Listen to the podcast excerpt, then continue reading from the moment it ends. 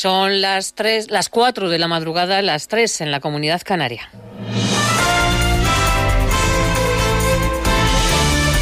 Noticias en Onda Cero. ¿Qué tal? Buenas noches. La expansión del virus sigue en nuestro país sin control. Ayer el Ministerio de Sanidad confirmó 19.800 nuevos positivos y 231 fallecidos. Crece el ingreso en hospitales y la presión en las UCIs con una ocupación del 23%. Mercedes Pascua. 19.851 casos nuevos y 231 fallecidos en las últimas 24 horas. La cifra de muertos en los últimos siete días, 655 decesos. Hay 14.539 enfermos COVID que están ingresados en hospitales con una ocupación superior al 12% y en UCIs 2.031 pacientes, casi un 23% de ocupación camas UCI, aunque están muy repartidas las ocupaciones. Hay cinco comunidades autónomas y Zeta o Melilla que tienen las unidades de cuidados intensivos con más del 30% de pacientes enfermos COVID. Podemos ofrecer también datos de los brotes detectados en la última semana, 1.412 brotes nuevos. Más de 700 de estos brotes están en el ámbito social y familiar. Los brotes desprenden 9.946 casos positivos y casi la mitad de los contagiados también salen de esos encuentros familiares y del ámbito social. En los últimos 14 días se han contagiado por coronavirus 3.958 profesionales sanitarios. Con estos datos, el presidente del Gobierno, Pedro Sánchez, advierte de que vienen meses duros y que para evitar el confinamiento del país será necesario tomar medidas quirúrgicas. Hoy Sánchez está en Italia. A las nueve y media de la mañana será recibido por el Papa Francisco en el Vaticano. El Gobierno prepara ya una reunión del Consejo de Ministros para decretar el estado de alarma. Mientras tanto, Sánchez, para frenar la pandemia, apela a la disciplina social.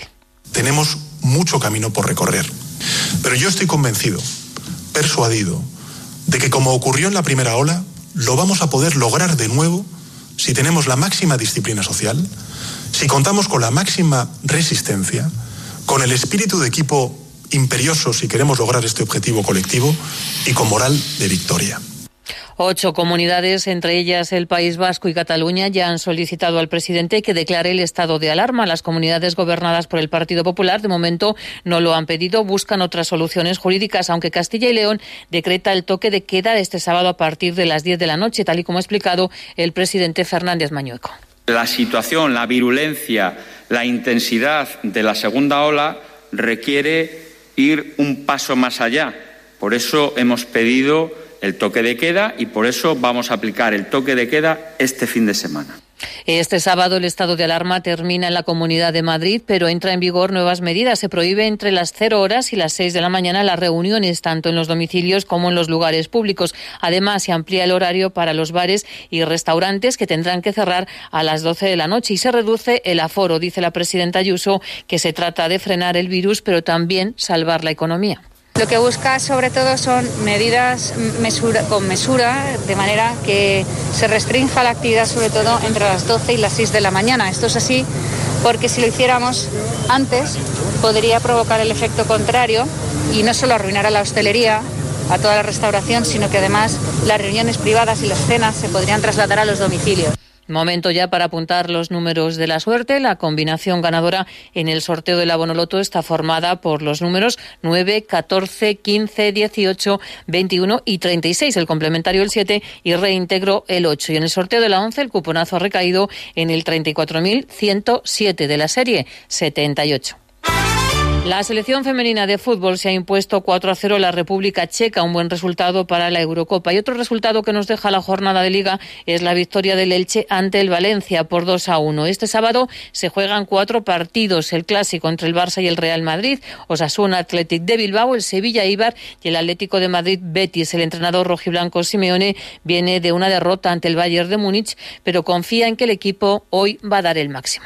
Yo confío absolutamente en mi equipo, más allá de la derrota siempre dolorosa por el, por el resultado abultado que fue Múnich. Me quedé con un montón de cosas positivas. Creo absolutamente en el, equipo que tenemos. Lo veo jugar con, mucha ilusión, con mucha intensidad, con mucha ganas de, ser protagonistas. Y bueno, a partir de eso, ojalá que mañana hagamos un, buen partido. Más noticias en Onda Cero cuando sean las 5 de la mañana, las 4 en la Comunidad Canaria y toda la información la vamos actualizando en ondacero.es. Síguenos por internet en ondacero.es.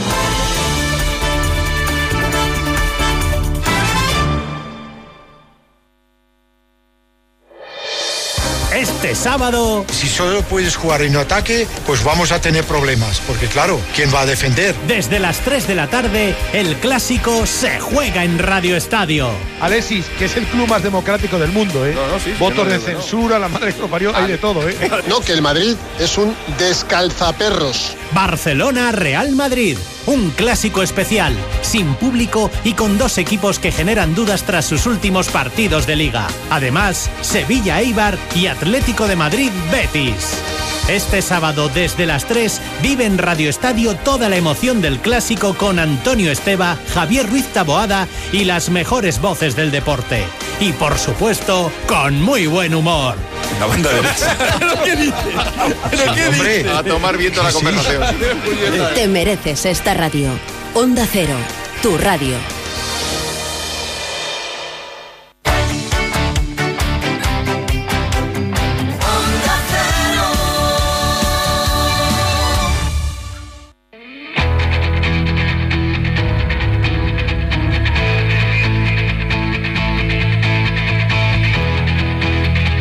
Onda Cero, de cero al infinito. Paco de León. Señoras y señores, muy buenas madrugadas. Bienvenidos a esta cita semanal que tenemos en Onda Cero, en este programa diferente para gente curiosa y cuando ya han llegado las primeras lluvias, lluvias, están los aficionados, la gente del campo de las setas, ¿verdad? Eh, maravillados porque por lo visto uno sale por cualquier pinar de esto y, y casi se te echan a la cesta los, los níscalos y, las setas. Eso está muy bien. Bueno, hoy tenemos un buen programa para ofrecerles, o en ese intento por lo menos estamos. Es- ¿Han oído ustedes hablar de los anticuerpos monoclonales? Seguro que sí, porque dicen que ese es el tratamiento o uno de los tratamientos que los eh, médicos personales del señor Trump, Donald Trump, eh, le, le pusieron para... mm, para curarle de la COVID, porque también le, infectó el bicho al, hombre más eh, importante del, del mundo, al menos el que más poder tiene. Isabel Sola es investigadora del equipo de Luis Enjuanes, del Centro Nacional de Biotecnología CSIC, y mano derecha precisamente del propio profesor Enjuanes. Ella nos va a hablar de estos anticuerpos monoclonales, si realmente son un tratamiento eficaz contra la COVID, en qué fase están los estudios y cuándo podrán estar ya en el mercado, porque parece que lo de la vacuna está muy bien, pero todavía, todavía queda un trecho para llegar a tenerla. Hoy con Sonsoles Sánchez Reyes nos vamos a centrar en el misterioso final de la vida de un gran escritor, Edgar Allan Poe. Con José David de la Fuente seguiremos hablando de ilustres matemáticos, en este caso una mujer que tiene una historia realmente interesante. Y en la segunda hora hablaremos con el doctor Manuel Bernal Sprekelsen, que es vicepresidente de la SEOR, la Sociedad Española de Otorrinolaringología. Eh, han realizado un estudio aprovechando su 71 congreso, que este año se ha tenido que celebrar, pues lógicamente, vía telemática, en el que han hablado de, de las traqueotomías y de la cantidad de traqueotomías que se han tenido que hacer a pacientes con COVID-19. ¿Por qué? Mm, personas que llevan 10, 12 días eh, intubadas y conectadas a un respirador terminan sometiendo o siendo sometidas a una traqueotomía. Por cierto, ¿es, es traqueotomía o es traqueostomía? ¿O son dos cosas diferentes? Lo sabremos. También vamos a hablar con Ancho Queiruga, que es presidente de la COCENFE, esta asociación de personas con minusvalías, porque queremos preguntarnos cómo afecta la COVID a la situación de las personas ya vulnerables debido a una discapacidad. Parece que también han pasado, están pasando por tiempos difíciles aquellos que tienen algún tipo de, discapacidad. Y en Héroes sin capa tendremos eh, la oportunidad de charlar con el general Dacova, general de brigada, que es director del Instituto Español de Estudios Estratégicos, que es concretamente esta institución, cómo trabajan y cómo están viviendo también la pandemia, qué datos pueden aportar eh, ellos desde, desde este lugar, desde el Instituto Español de Estudios Estratégicos. Con Nacho García al mando de la Enterprise de Onda Cero y en este vuelo por el conocimiento hoy nos acompañará con su música un gran crooner, un gran actor y un gran cantante que se dedica a versionar pues grandes eh, clásicos y que viene desde Brasil. Se llama Daniel Boaventura.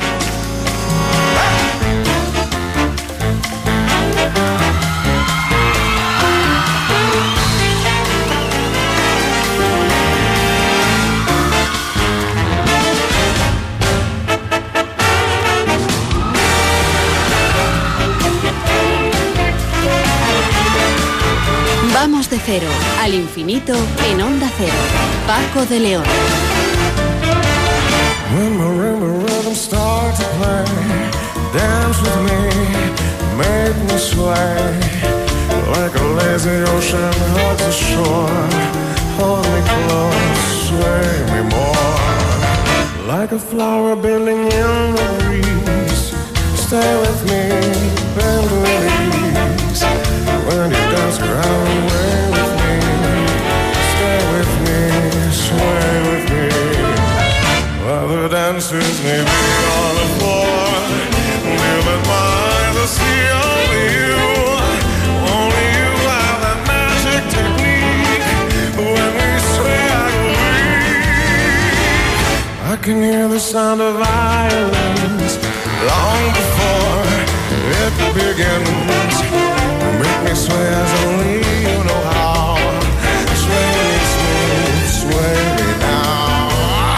Los tratamientos más prometedores para enfrentarse a la COVID son los anticuerpos monoclonales. Bueno, seguramente hayan oído hablar de ello porque esta, esta técnica está dando, dando o está teniendo mucho protagonismo en los medios de comunicación porque dicen que es la que han empleado recientemente para tratar al presidente de Estados Unidos, Donald Trump, al que se le han administrado anticuerpos monoclonales, consistente en, en clon- en clonar los anticuerpos procedentes de pacientes que han superado la COVID y que les han ayudado a neutralizar el coronavirus. Aquí en, en España, en el CSIC, también están trabajando en este, en este campo, en este asunto, y hay un grupo español que participa en el proyecto europeo MANCO, que busca el desarrollo de, de anticuerpos monoclonales protectores frente al coronavirus SARS-CoV-2 causante de, la COVID. Eh, este grupo, liderado por el, inves- el investigador Luis Enjuanes, está, como digo, dedicando mucho tiempo a este trabajo y a esta investigación. Dentro de- del grupo de, Enjuanes eh, se encuentra nuestra invitada de, de esta noche, que es la también investigadora del, del CSIC, eh, Isabel Sola, con quien tenemos ya comunicación. Profesora, ¿qué tal? Muy buenas noches. Muy buenas noches, ¿qué tal? Realmente, la primera, bueno, no sé si lo sabe usted, pero si tienen datos, ¿realmente Donald Trump ha sido tratado con esto? Bueno, parece ser que, eh, entre otras cosas, lo han tratado con, con un par de anticuerpos de una compañía eh, americana que están en este momento ensayando en, en ensayos clínicos y a él se lo han administrado, sí. Porque hay, hay empresas, o hay, eh, sí, creo que es más de una, que se dedica precisamente a esto, ¿no? Sí, eh, efectivamente, en, Estados Unidos hay una compañía, eh, en Regeneron se llama, que ellos trabajan con terapias eh, basadas en anticuerpos monoclonales frente a otras infecciones virales también y en particular frente a este virus han, han desarrollado un, lo que ellos llaman un cóctel de monoclonales, que son dos anticuerpos monoclonales que neutralizan al virus, en principio mm, muy eficientemente, lo han publicado en, en modelos animales y ahora lo están ensayando en, en ensayos clínicos en, humanos también. Es decir, que en esta técnica ustedes utilizan eh, anticuerpos de una, de una persona que haya padecido la, o que haya tenido la infección, ¿no? Y, y una vez superada es cuando ustedes eh, extraen estos anticuerpos. Bueno, eh, hay dos formas de obtener estos anticuerpos. La compañía americana utiliza estas dos estrategias. Una de ellas son anticuerpos que proceden de pacientes que se han recuperado y la otra consiste en eh, inmunizar, es decir, en introducir en, en animales, en unos ratones especiales, introducir una de las proteínas del virus y esperar a que el ratón responda y produzca una respuesta inmune de anticuerpos frente a esta proteína viral. Y a partir de todos los anticuerpos que genera este ratón frente al virus, se seleccionan aquellos que mejor funcionan, es decir, que neutralizan con muchísima potencia al virus y son los que, eh, digamos, se recrean por medio de ingeniería genética para poder producirlos en grandes cantidades.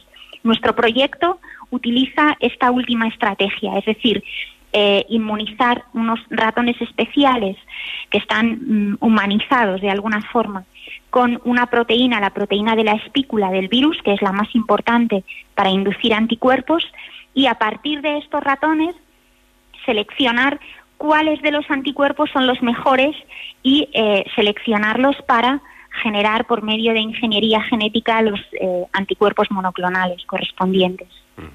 Los anticuerpos, que yo creo que esto lo sabe todo el mundo, son, son parte de las defensas naturales del cuerpo humano, ¿no? Contra patógenos eh, infecciosos. Eh, es que parece ser que en unas personas funcionan ante, ante la COVID y, en otras no, o funcionan menos bien, ¿no?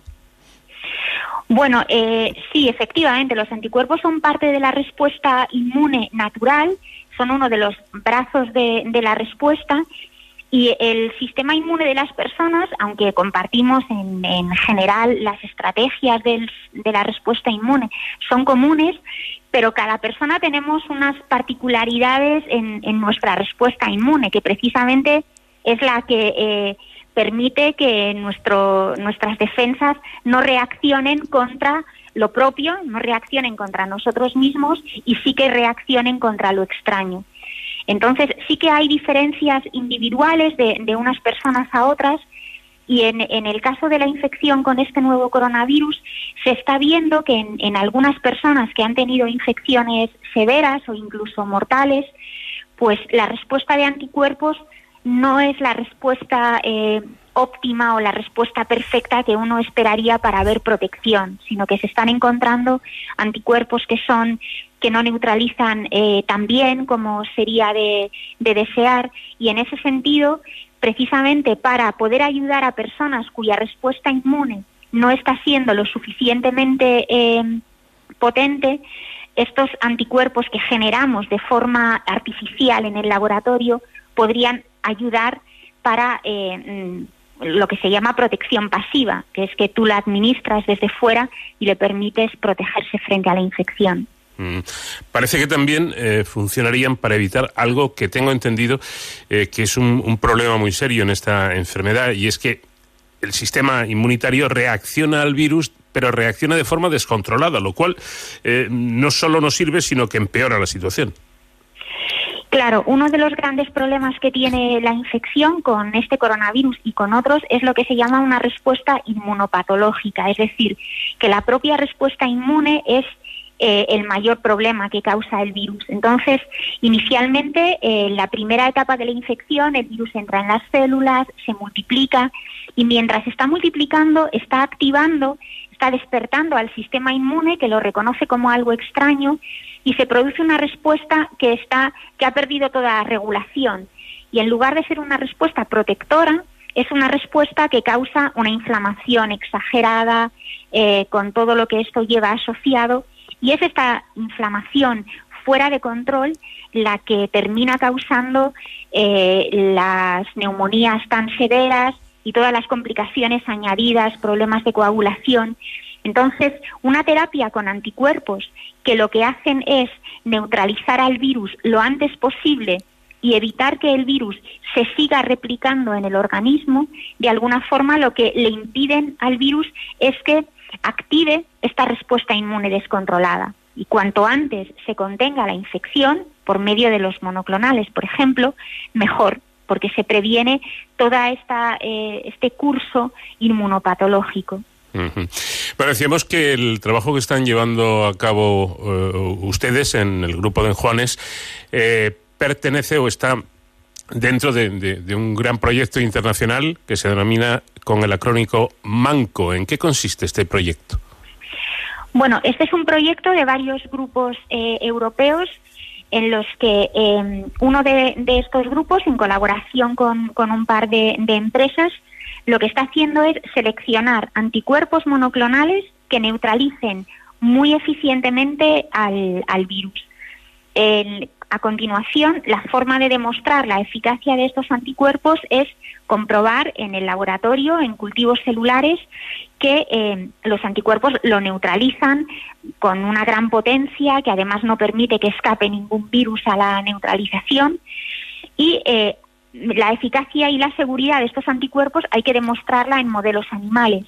Ahí es donde interviene nuestro grupo, que eh, vamos a evaluar cómo funcionan estos anticuerpos en un modelo de ratón humanizado que, del que disponemos aquí y el, proyecto, digamos, que se completa con el, estudio de estos anticuerpos en, primates no humanos y finalmente una primera fase de ensayos clínicos en, humanos para cerrar, digamos, el estudio y pasar desde la selección de los anticuerpos hasta demostrar que eh, en, humanos pueden, son seguros como para poder administrarlos de una forma generalizada.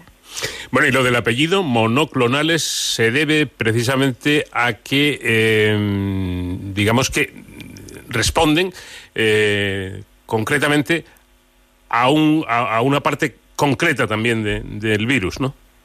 Sí, así es. Em, cuando hay una infección y entra un, elemento extraño, un, virus, por ejemplo, en nuestro sistema inmune, nuestro sistema inmune eh, responde haciendo anticuerpos frente a muchas proteínas del virus y dentro de cada proteína, en algunas, como esta proteína S, frente a distintas partes de la proteína. El objetivo es neutralizar al virus con la mayor eficiencia posible. Esta respuesta es una respuesta que llamamos policlonal porque se forman muchas células, cada una de ellas especializada en dar un anticuerpo que reconoce una parte distinta. Si lo que hacemos es seleccionar una célula en particular de la respuesta inmune que va a dar lugar a un anticuerpo muy específico que reconoce un, eh, un dominio, una región muy particular de esa proteína, tenemos el anticuerpo monoclonal, es decir, es uno de los anticuerpos que forman parte de la respuesta completa que daría el organismo. Bueno, ¿y mm, por qué son o por qué ven ustedes una vía prometedora para, para tratar el, el coronavirus? Pues eh, porque precisamente para Mm, limitar la infección del virus y contenerla en, los, en las etapas más tempranas, antes de que el virus pueda activar esta respuesta inmune que termina siendo la causa mayor del daño, la forma que tiene el, sistema inmune de, de, responder y de proteger en estas primeras etapas es por medio de los anticuerpos neutralizantes, que lo que hacen es unirse al virus, impedirle que entre en la célula y por tanto le impiden que continúe con todo este camino de destrucción que el virus empieza. Entonces, cuando un virus entra en nuestro cuerpo, todavía nunca lo hemos visto y no tenemos anticuerpos frente a él. Estos anticuerpos no están preparados, no pueden reaccionar y no pueden impedir que entre en las células. Sí, eh, y para eso hay que esperar entre aproximadamente dos, tres semanas a que nuestro sistema inmune mm, consiga producir anticuerpos suficientes. Si nosotros tenemos anticuerpos que se han eh, fabricado externamente y se los podemos administrar de una forma pasiva a alguien que se ha infectado, nos ahorramos todo el tiempo necesario para que la respuesta inmune active, se active y funcione. Y estamos proporcionando ya esta barrera de contención que es tan eficaz a la hora de impedir que el virus entre en la célula y continúe eh, su replicación. Entonces, esto es, lo que estamos haciendo es copiar una respuesta natural, pero eh, poder administrarla externamente de forma pasiva para que eh, pueda intervenir lo antes posible, de una forma pues muy muy precoz y por tanto muy eficazmente. Bueno, y además, y ojo, este capítulo también es importante cuando hablamos, cuando hablamos de una de una pandemia. Eh, dicen ustedes que, que no el, el, coste no es, no es muy elevado, ya que en el Centro Nacional de Biotecnología, que fueron los primeros que obtuvieron anticuerpos monoclonales en España, eh, lo hicieron a partir de una técnica desarrollada en Estados Unidos eh, allá por, por los años 80. Es decir, que es, es una tecnología que ya está perfectamente establecida. ¿no? Sí, eh, sí, la tecnología de los anticuerpos monoclonales, pues como muy bien decía, eh, Luis en Juanes la aprendió en Estados Unidos y en los años eh, 80 la trajo a España y se ha, se ha aplicado con, eh, para muy distintos usos porque los anticuerpos pueden ser terapéuticos o se pueden emplear para diagnóstico, para con muy distintas utilidades. Y entonces desde, desde aquel momento se han desarrollado mm, formas pues lo más eh, eficientes posibles de producirlos a un coste que, que permita que bueno pues que se puedan distribuir mm, con bastante con un precio razonable digamos Eh, conviene, yo creo que está más o menos claro, ¿no? Pero conviene por si acaso subrayar, eh, Isabel Sola, que no, no, no tiene nada que ver con las vacunas, ¿no? Esto es un tratamiento. Efectivamente. Eh, es, en las vacunas lo que se administra al, al organismo es un preparado que lo, lo que pretende es activar la respuesta inmune y que nuestro sistema inmune él solito responda formando anticuerpos, formando células defensivas. En el caso de los anticuerpos monoclonales es un tratamiento eh, en el que ya le damos directamente al, al organismo, le damos los anticuerpos ya hechos. Es una protección que se llama pasiva, Sí. porque no hay que esperar a que el sistema inmune activamente responda y produzca los anticuerpos, sino que se los damos ya hechos. Y esto es, es una terapia muy útil, como decía, cuando no hay una respuesta previa, cuando la persona está inmunocomprometida y su sistema inmune no responde bien, en personas mayores en las que eh, eh, su sistema inmune tampoco está funcionando al 100%. Entonces, permite dar, es un tratamiento que se administra y en el mismo momento en que se administra ya eh, eficazmente puede unirse al virus y neutralizarlo. Pero esto no quiere decir que, eh, incluso si estos tratamientos funcionan y dan buenos resultados, no sea necesaria la vacuna. Lo ideal sería tener la vacuna también, ¿no? Claro, efectivamente, porque eh, este tratamiento se administraría a aquellas personas que sabemos que están infectadas, que van a un hospital y a las que se les administran los anticuerpos. Pero hay mucha gente que puede estar infectada, que no tiene síntomas, que continúa transmitiendo el virus, que eh, personas que no tienen acceso a este tratamiento porque están en lugares del mundo en los que eh, no llegan tratamientos como, como estos, el virus seguiría circulando. Es decir, eh, digamos que son cosas complementarias, pero lo que puede significar el final de una pandemia eh, es una vacuna que previene de la infección o que impide que eh, la persona en contacto con el virus pueda desarrollar una enfermedad severa, mientras que los anticuerpos monoclonales eh, es algo que hay que administrar a personas que ya llegan a un hospital, a las que, tienen eh, acceso al, tratamiento, es algo que se hace a posteriori, de la, después de una infección.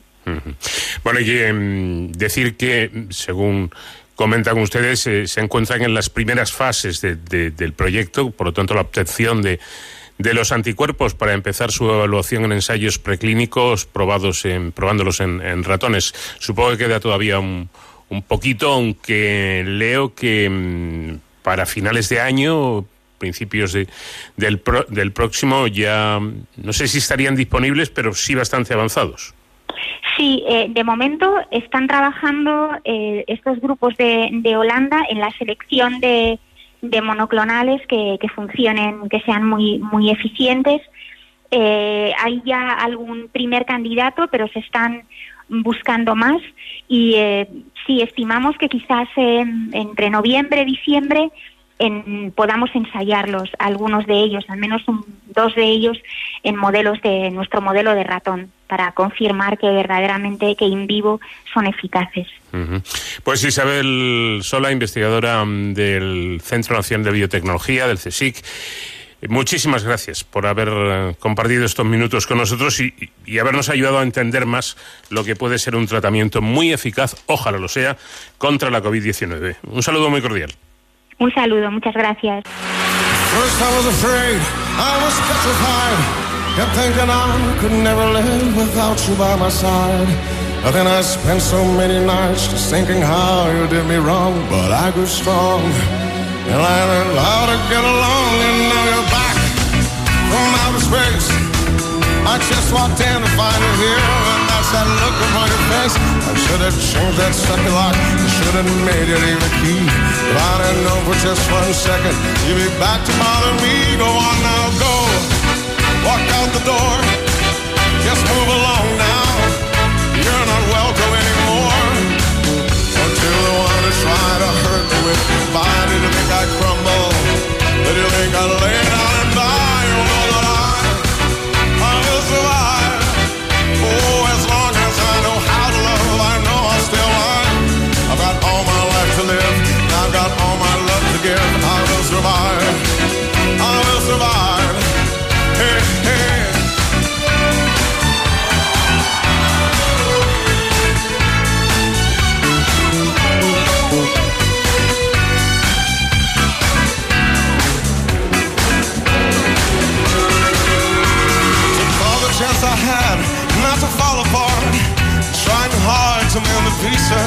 Broken heart.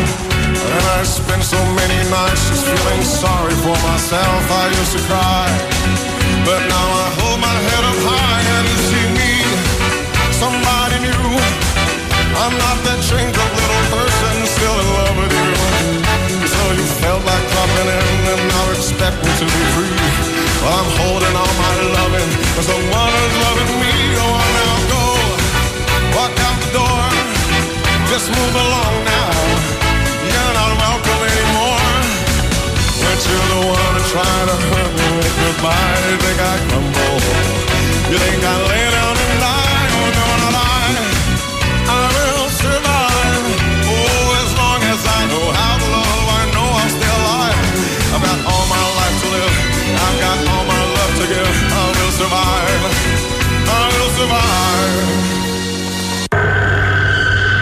De cero al infinito. Hoy el paseo por la historia con Sonsoles Sánchez Reyes nos acerca a una figura oscura, extraña y misteriosa. Buenas noches, Sonsoles, ¿qué tal? Buenas noches, Paco. Persona extraña hasta en su propia muerte, pero desde luego un gran escritor. La muerte de Edgar Allan Poe, uno de los maestros universales de los relatos de terror, sigue siendo un misterio. Se ha especulado si se trató de un asesinato, de un suicidio o del resultado de una enfermedad como la rabia o un tumor cerebral.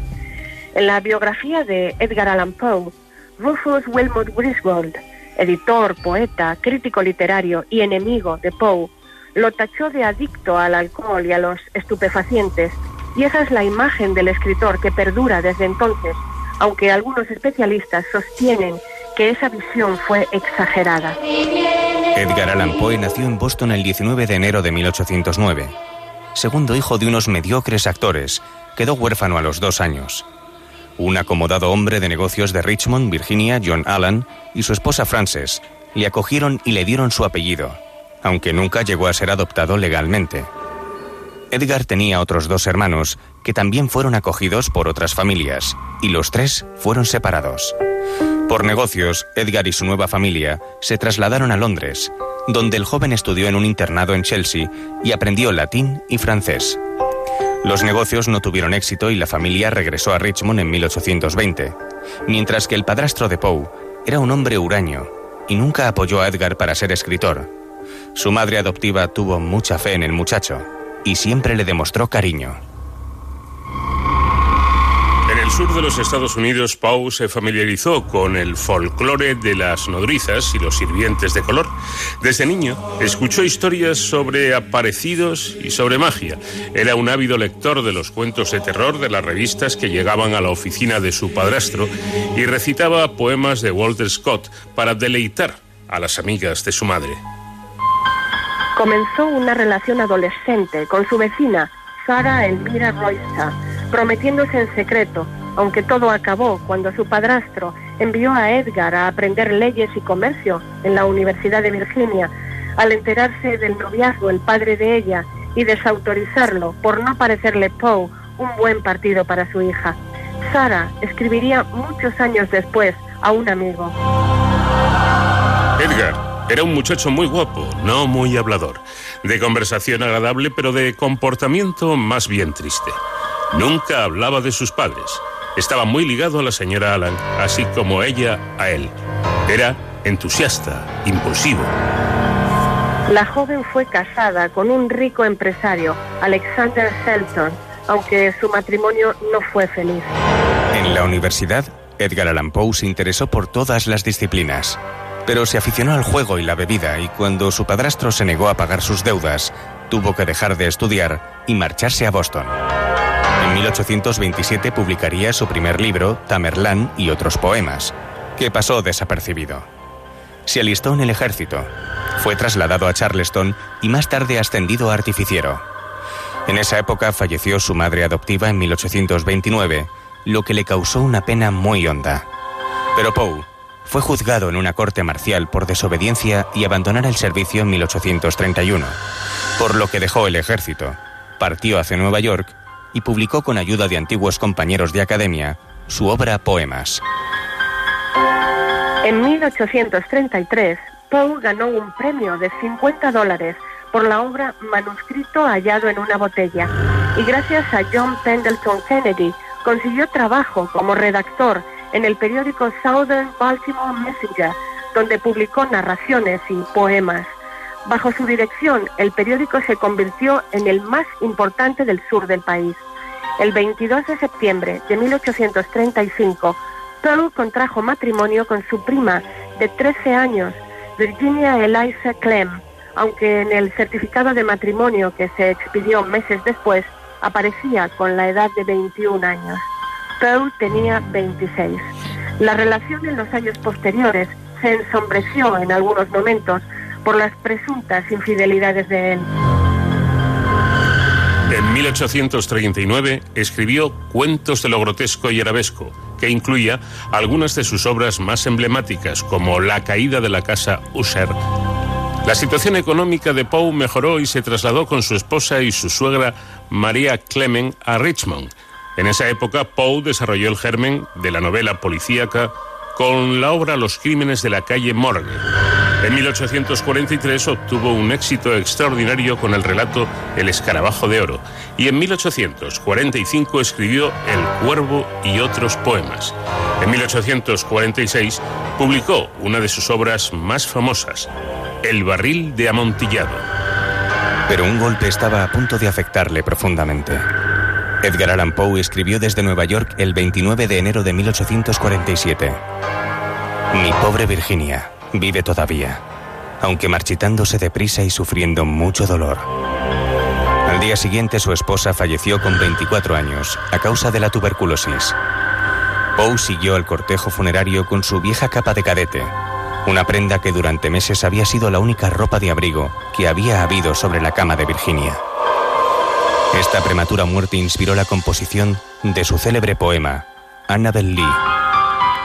Tras la muerte de su esposa, a pesar del estado de desesperación en el que había caído, escribió obras tan relevantes como Ulalume y Eureka, su último libro publicado.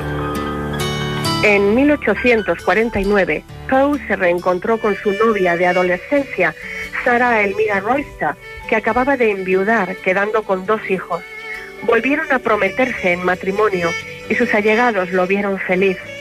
Pero el 3 de octubre de ese año, un día en que se celebraban elecciones, Poe fue hallado por el periodista Joseph W. Walker en las calles de Baltimore en estado de delirio y con las ropas de otra persona.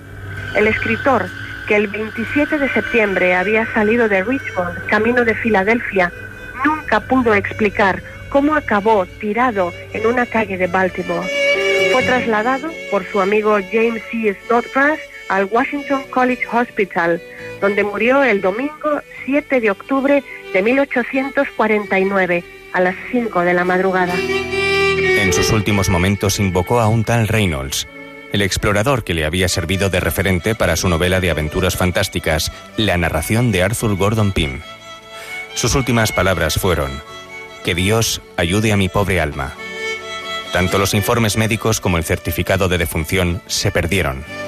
Los periódicos dijeron que la muerte se debió a una congestión o inflamación cerebral, eufemismo de la época para fallecimientos por motivos vergonzantes, como era el caso del alcoholismo. El poeta Charles Baudelaire, contemporáneo suyo, especuló con que el incidente fue casi un suicidio, un suicidio preparado durante mucho tiempo. Virginia Klein Poe fue inicialmente enterrada en Nueva York, pero en 1885 su cuerpo fue finalmente ubicado bajo el mismo monumento funerario que alberga los restos de su marido, en el cementerio Westminster de Baltimore.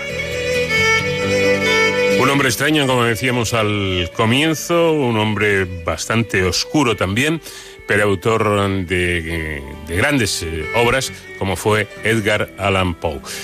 La próxima semana seguiremos atentos en estos paseos de la historia a ver qué nos cuenta Sonsoles Sánchez Reyes. Gracias, Sonsoles, un fuerte abrazo. Gracias a vosotros, un abrazo grande.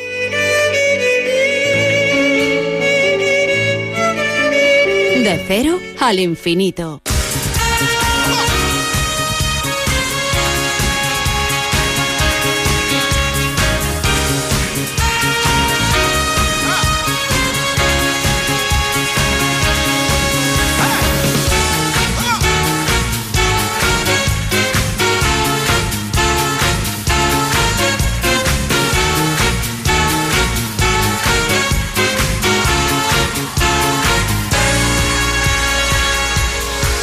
You're just too good to be true. Can't take my eyes off of you. You'd be like heaven to touch. Oh, I wanna hold you so much. A long last love has arrived. And I thank God I'm alive. You're just too good to be true. Can't take my eyes off of you.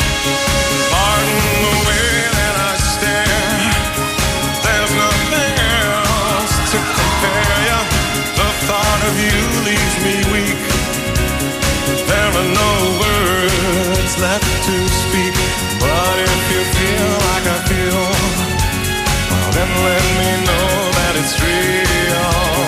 You're just too good to be true. Can't take my eyes off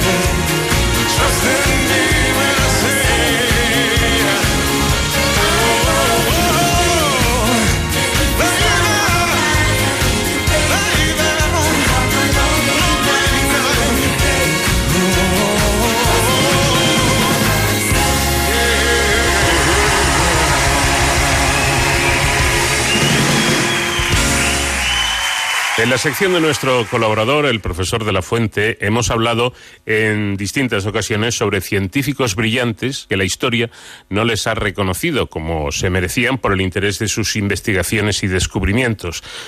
Así, por ejemplo, la temporada pasada mencionaba como nuestros oyentes habituales recordarán, a Georges Lemaitre, quien dedujo, estudiando las ecuaciones de Einstein, la expansión del universo y, por tanto, la existencia de un instante cero que denominamos Big Bang. Eh, de dos descubrimientos eh, que la comunidad científica atribuyó durante muchos años al astrónomo Edwin Hubble. Eh, también nos habló de una simple contable del Observatorio Astronómico de, Harvard, Henrietta Leavitt, quien, observando pacientemente las fotografías enviadas desde un telescopio en Perú, encontró estrellas variables que pulsan rítmicamente como un corazón eh, utilizando su periodo de, variación para llegar a encontrar un método ingenioso y muy eficaz para medir distancias enormes y así demostrar la existencia de mundos isla que dos siglos antes había previsto el filósofo Kant y que ahora llamamos galaxias. Sin embargo, el mérito de su descubrimiento se adjudicó a su jefe, un tal Pickering, que plagió descaradamente sus descubrimientos en un informe que firmó con su nombre. Hoy me ha anticipado que nos va a hablar de una matemática extraordinaria que demostró en la frontera entre los siglos XVIII y XIX una, una gran tenacidad para desarrollar su talento matemático a pesar de las dificultades con las que se encontró. José David, buenas noches. Eh, buenas noches, Paco, y nuestros amables oyentes. Bueno, ¿de quién nos, va, nos vas a hablar en esta ocasión? Eh, de Sophie Germain. Nació en París, en el seno de una familia acomodada en 1776. Su padre era un rico comerciante de pieles que fomentaba en su casa tertulias en las que se debatía sobre múltiples temas, historia, filosofía, política.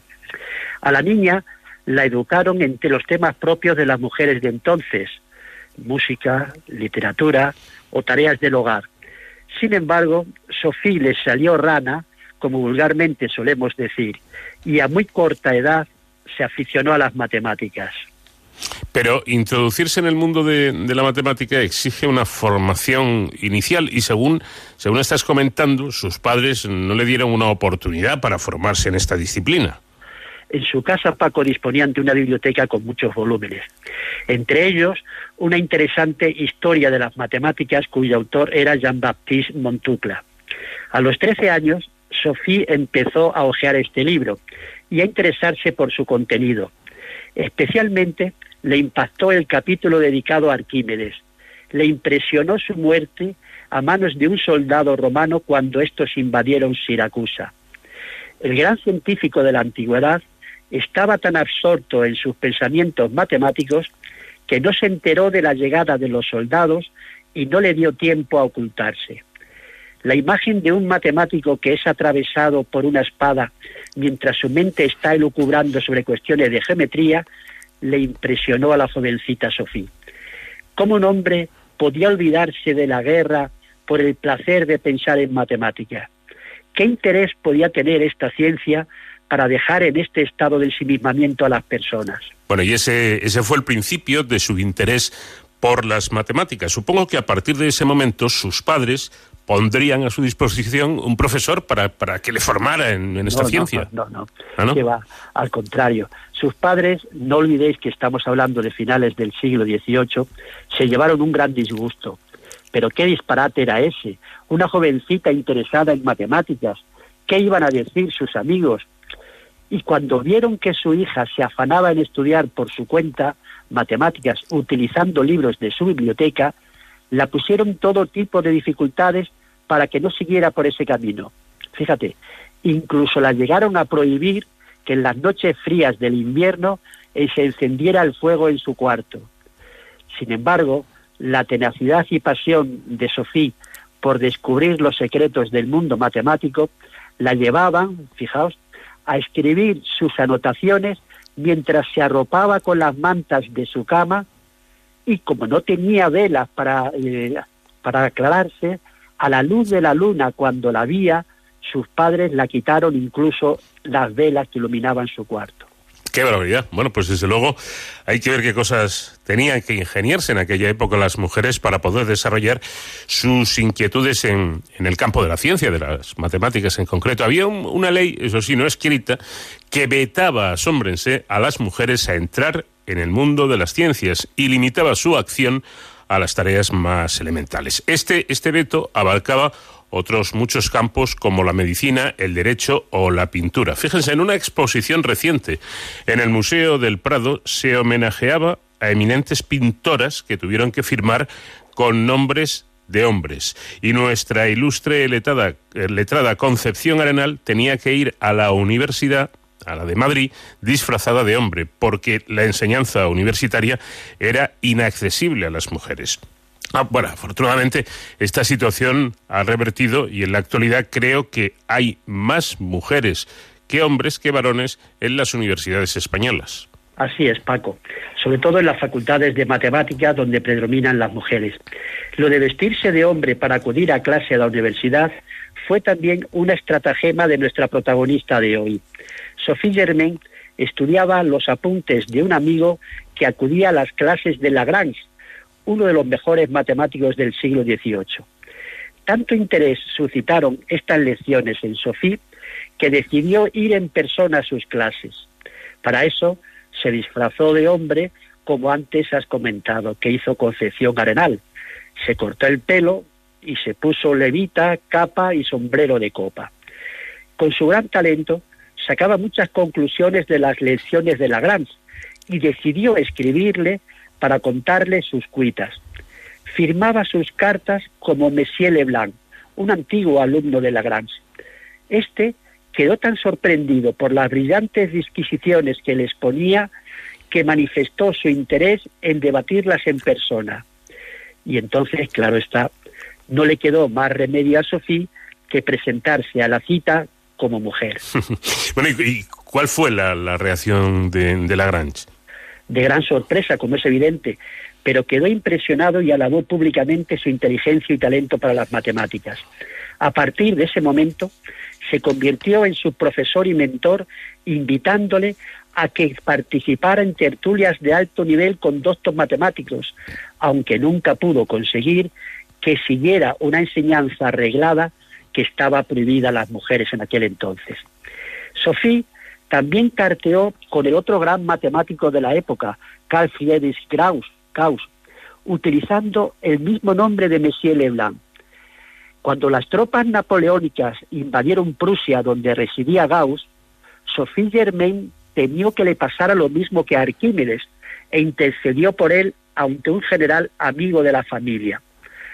Cuando Gauss preguntó quién le había protegido y le respondieron que una joven francesa llamada Sophie, se sorprendió porque no conocía a nadie con este nombre.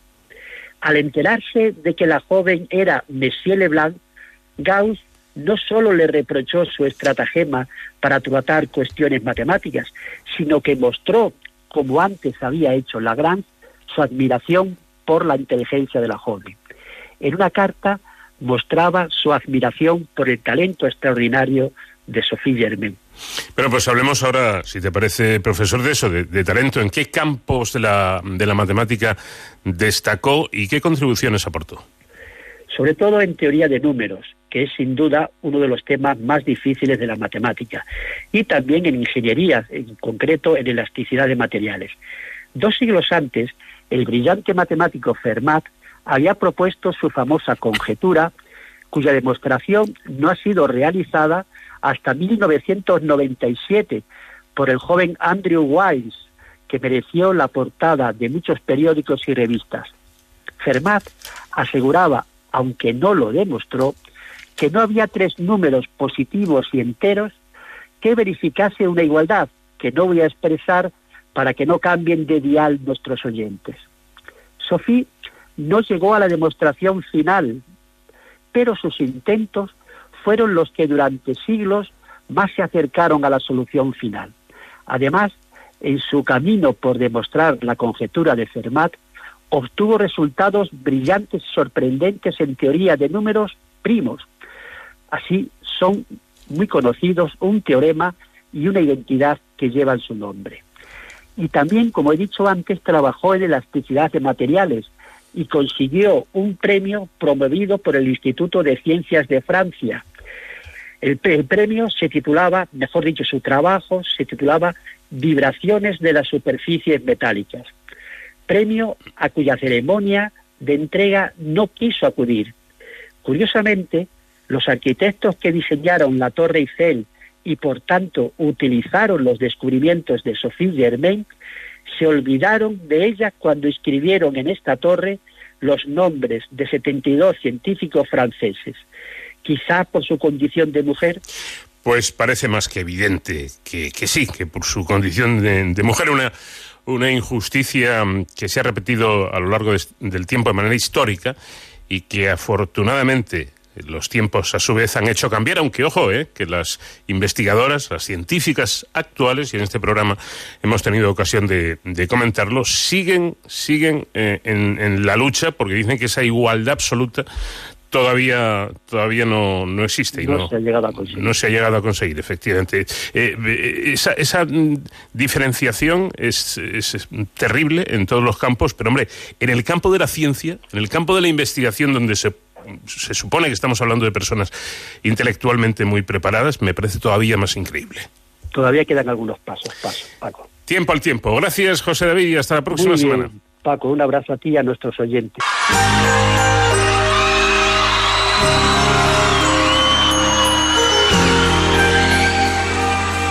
De cero al infinito.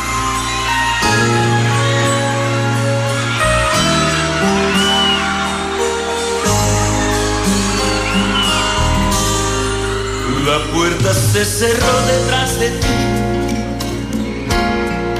y nunca más volviste a aparecer.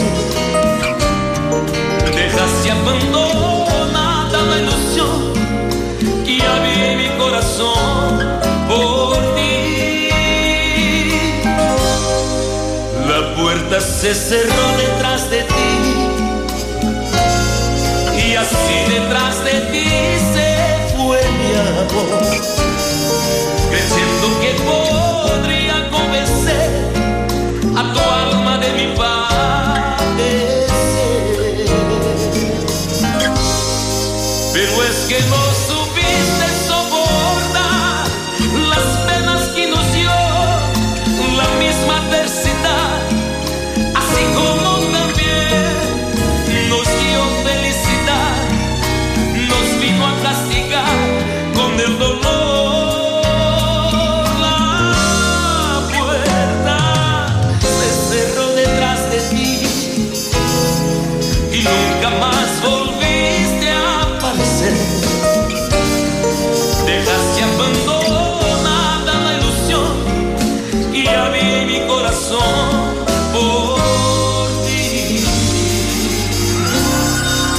El estilo y la forma elegante de interpretar que tiene nuestro invitado musical de esta semana, Daniel Boaventura.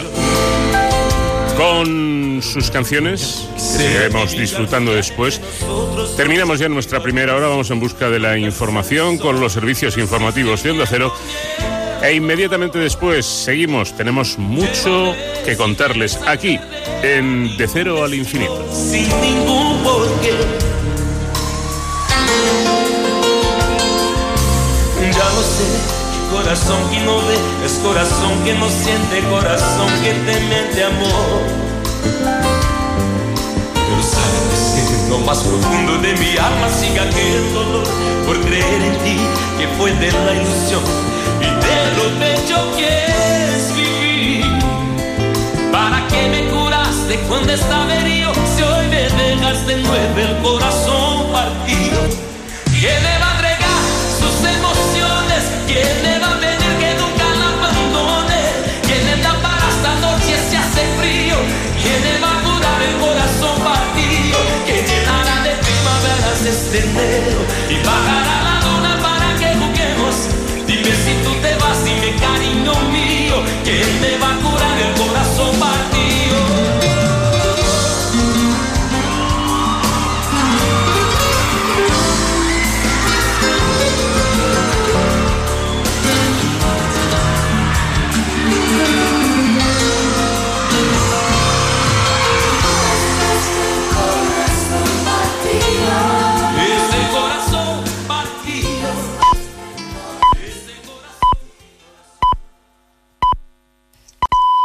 Son las 5 de la mañana, las 4 en la comunidad canaria.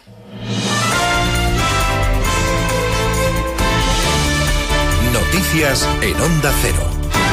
Buenos días. La pandemia se extiende en el mundo, supera los 42 millones de contagios. Estados Unidos contabiliza casi 8 millones y medio de infectados. Colombia y Argentina suman un millón y en Europa, Francia también ha alcanzado ya esta cifra del millón. Con estos datos, la Organización Mundial de la Salud urge a los gobiernos a tomar medidas inmediatas. Dice el director general de la OMS que la tendencia es peligrosa y los próximos meses van a ser muy duros.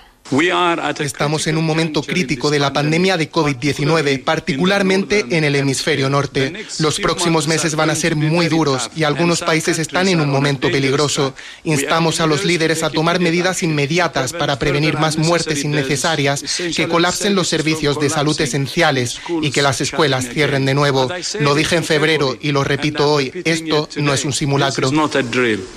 En nuestro país, el Gobierno prepara un Consejo de Ministros extraordinario para este domingo, consejo en el que se aprobará el estado de alarma. Hoy Castilla y León es la primera comunidad que decreta el toque de queda entre las 10 y las 6 de la mañana. Otras regiones lo están aplazando a la espera de que el Gobierno apruebe el estado de alarma, que han pedido ocho comunidades, entre ellas el País Vasco y Cataluña, tal y como ha explicado el Endacari Iñigo Urcuyu. Creo que es necesario que haya una declaración de estado de alarma que afecte al conjunto del Estado y, como he dicho, que se faculte a los presidentes, a las presidentes de comunidades autónomas de manera delegada para su gestión y hacerlo además de manera coordinada en el conjunto del Estado y, por lo tanto, también con el Gobierno español. Por fin, y después de cuatro años, el Pacto de Toledo ha cerrado el texto que servirá para reformar las pensiones. El informe reclama más dinero de impuestos para pagar los gastos de la seguridad social y recomienda retrasar la edad de jubilación, ligar las pensiones a la inflación y que coticen los robots. Caridad García. La primera de las recomendaciones, poner orden en la caja y hacerlo antes del año 2023. Hay que sacar gastos impropios que debe soportar el Estado. El ministro Escriba ha cifrado esos gastos en 23.000 millones de euros. De interés máximo para los pensionistas, la recomendación 2, garantizar la revalorización de las pensiones en función del IPC real y enterrar el famoso 0,25 que implantó el Partido Popular. Premiar la jubilación tardía, penalizar la anticipación y poder elegir los mejores años para evitar que lagunas de cotización reduzcan la pensión son otras recomendaciones que hace el Pacto de Toledo. También se vuelve a insistir en la necesidad de acercar la edad legal y la edad real de jubilarse. A día de hoy, este texto suscita el consenso suficiente para superar la votación del martes en comisión.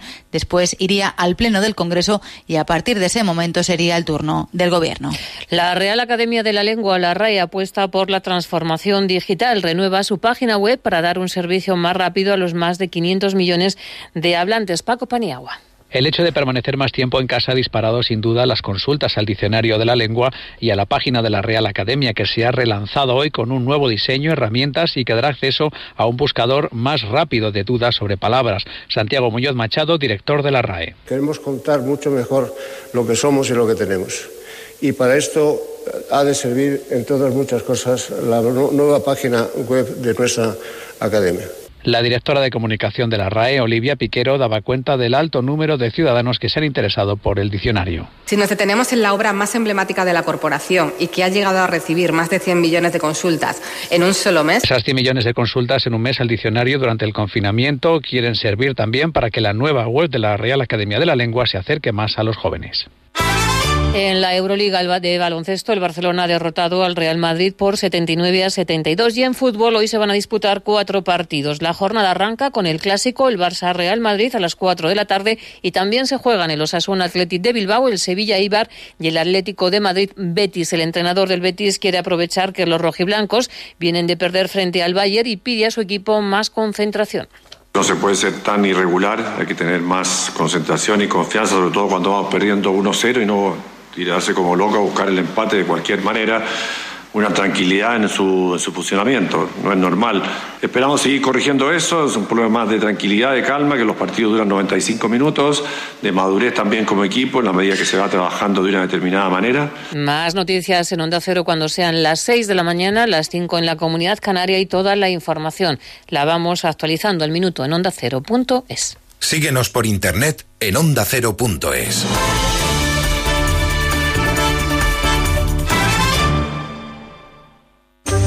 La curiosidad, el afán de conocer, investigar y descubrir han forjado nuestra historia. Una historia llena de grandes avances, ideas, inventos y también de misterios y enigmas. En las madrugadas de los fines de semana, descubre con La Rosa de los Vientos lo más apasionante de la historia, el misterio, la ciencia, el espionaje, las teorías. Temas muy interesantes tratados con rigor, historias, anécdotas y entrevistas que no te dejarán indiferente.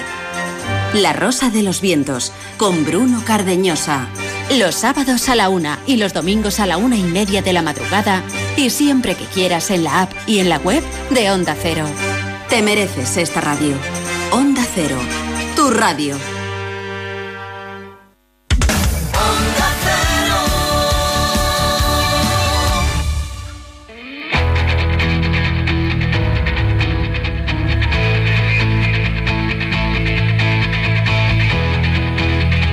Onda Cero, de cero al infinito.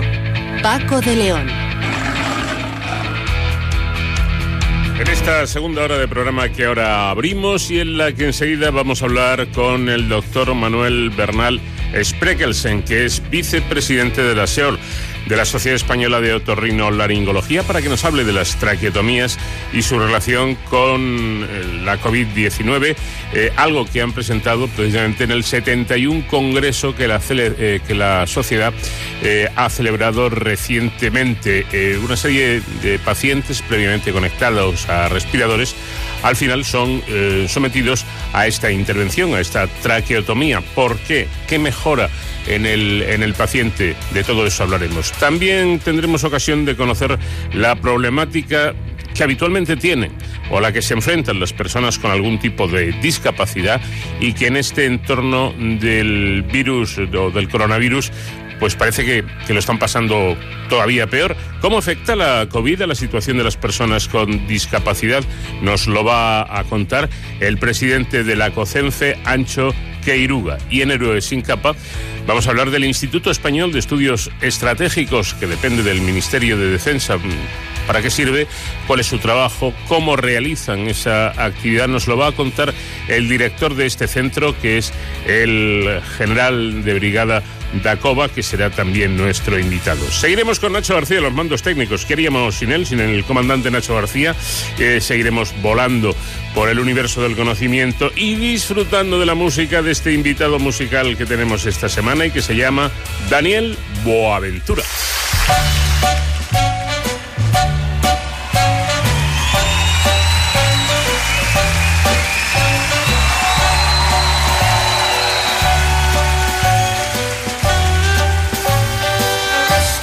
Spreading the news. I'm leaving today. I want to be a part of it. New York, New York. These vagabond shoes are longing to stray right through the very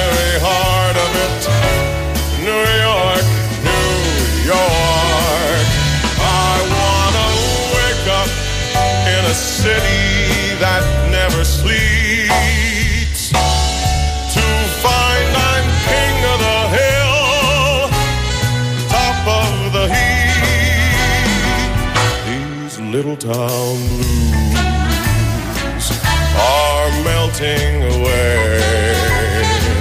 I'm gonna make a brand new start of it. And oh,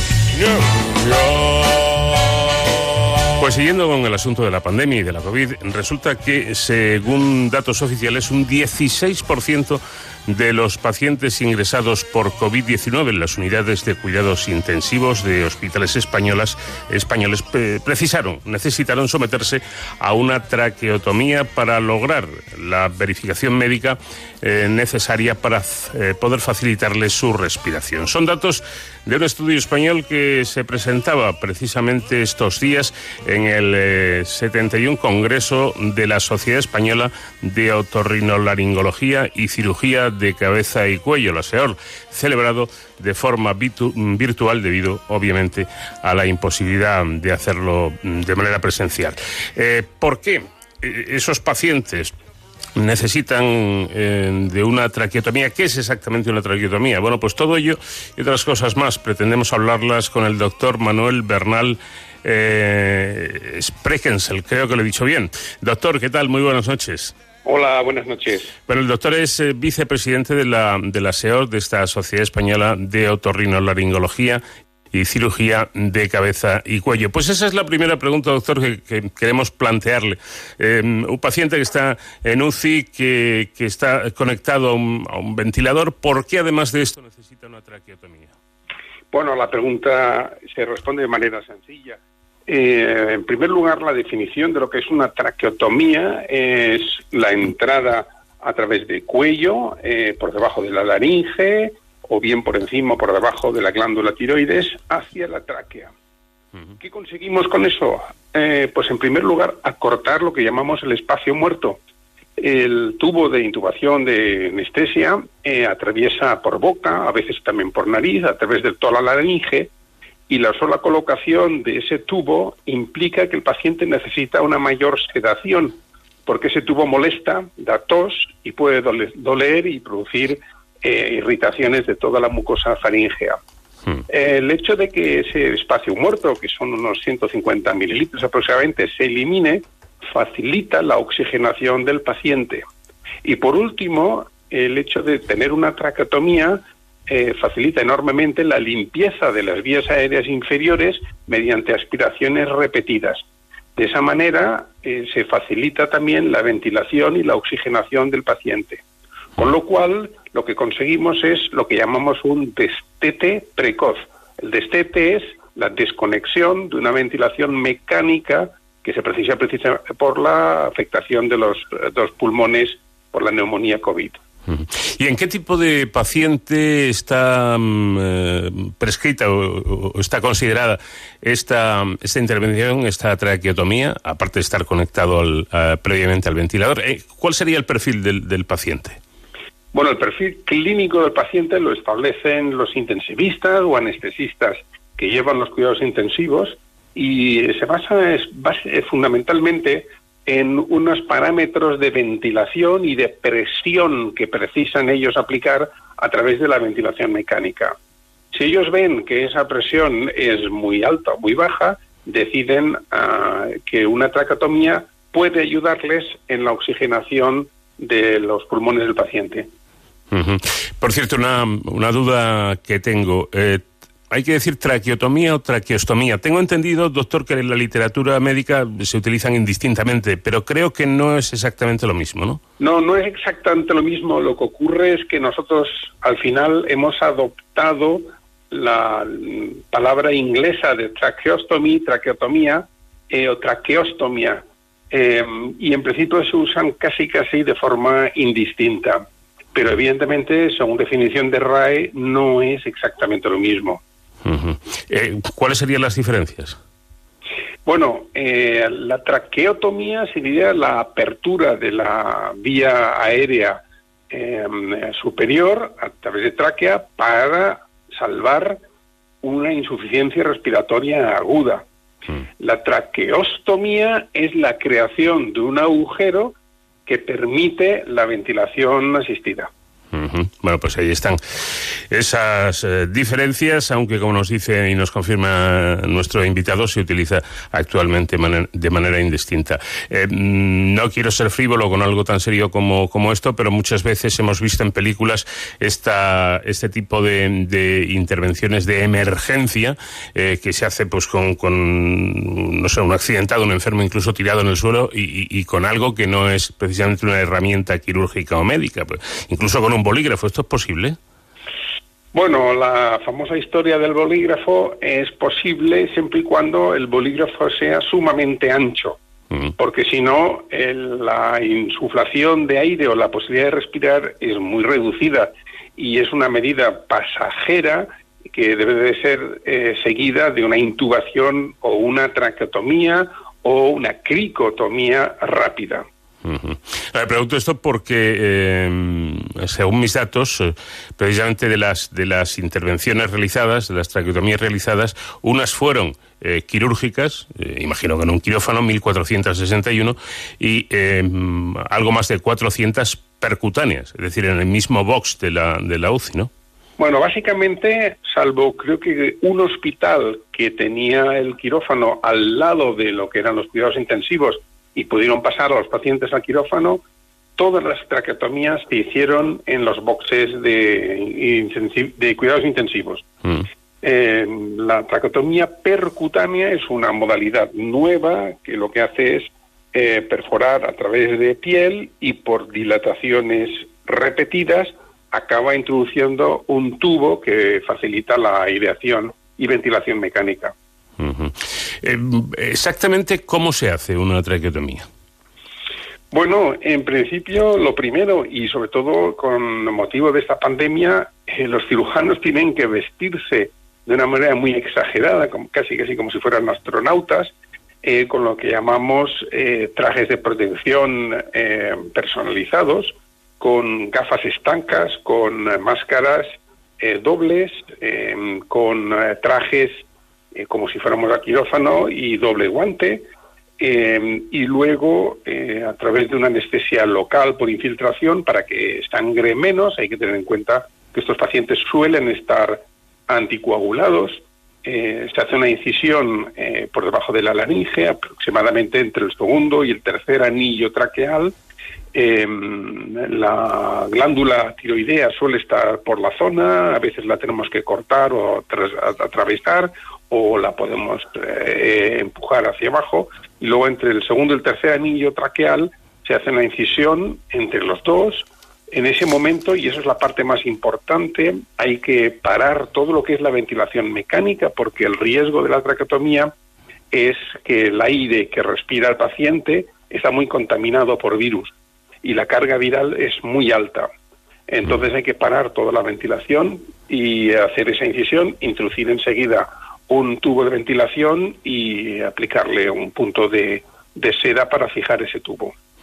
Por cierto que en su trabajo, que no lo he comentado, pero ha sido publicado en revistas especializadas, eh, dejan claro que las traqueotomías realizadas se hicieron tras una media de 12 días desde la intubación, ¿no? Eh, eh, ¿Por qué este tiempo?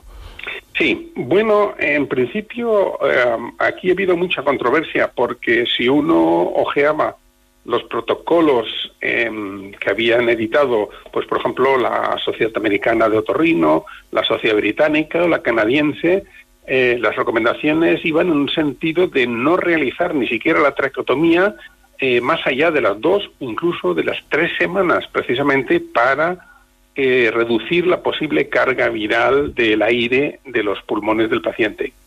y eso se decía porque se temía que con la realización de la traqueotomía se podía contagiar el personal, eh, los cirujanos, el personal de enfermería eh, que hubiera en la, en la sala.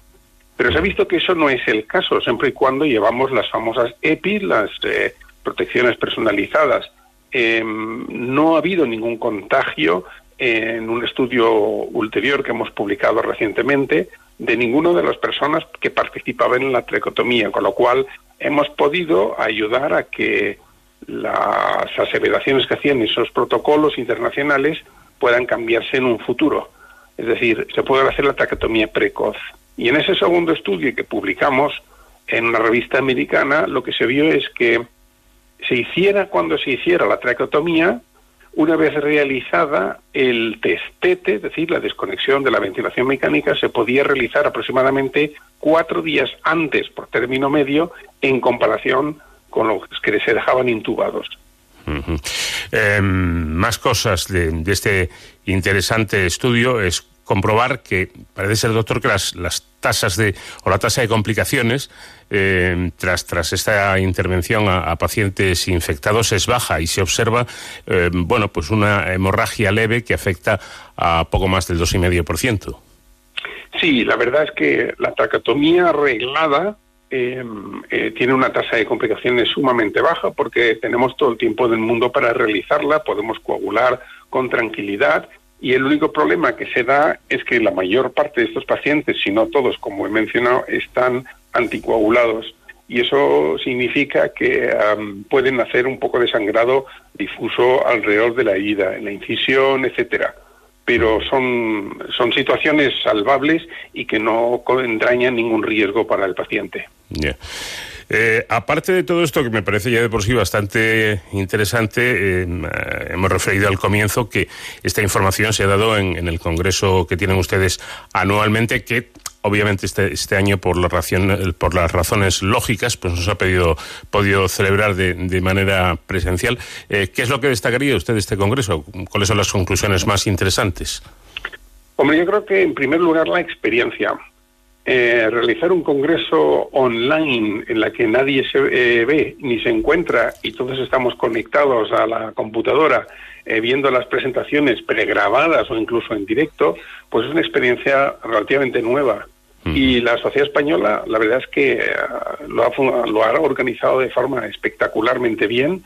Eh, hemos tenido 1.640 otorrinolaringólogos de todo el país y de fuera del país eh, conectados y, y, la verdad es que eso es un éxito impresionante. Uh -huh. eh, yo creo que una de las partes de los temarios que se han tratado ha sido precisamente eh, los pacientes afectados con COVID y no solo por las tracotomías que se han realizado, sino también por los trastornos del olfato y del gusto que pueden utilizarse como eh, sintomatología de screening de pacientes que empiezan a padecer una enfermedad por coronavirus. Otra cosa que me, me, gustaría saber, doctor, eh, hemos hablado del tiempo previo a hacer esa traqueotomía, en torno a una media de unos 12 días. Eh, ¿cuándo, ¿Cuándo se cierra la, la en el, supuesto de que, de que, el paciente vaya, vaya mejorando? Pues eh, la ventaja que tiene la traqueotomía es que la intensivista puede reducir la sedación del paciente. Uh -huh. Eso facilita que el paciente empiece con una respiración espontánea. En el momento que el paciente ya no necesita la ventilación mecánica porque él solo ya mueve diafragma y pulmones, mm. entonces se puede desconectar. En ese momento se tapa la traqueotomía y se deja para una cicatrización en segunda intención que suele ocurrir en casi, casi todos los casos. Supongo yo que um, la COVID les habrá enseñado cosas a, a les habrá enseñado cosas a, a, ustedes. Yo no sé si ustedes han aprendido algo de la COVID. Pues la verdad es que hemos aprendido todos. Uh -huh. Hemos aprendido todos porque nunca habíamos dado tanta importancia a la protección personal, a cubrirse bien los ojos, a ponerse los guantes, a sudar durante las cirugías en esos trajes que dan un calor impresionante. Eh, hemos aprendido a trabajar online, a hacer asesoramientos eh, por vía telemática de los pacientes que tenían citas sí. y a reducir las consultas a lo mínimo imprescindible. Pacientes operados que precisan curas, pacientes oncológicos o con sospecha de tumor que no se pueden eh, dilatar en el tiempo y hay que verlos sí o sí eh, sí que hemos aprendido mucho.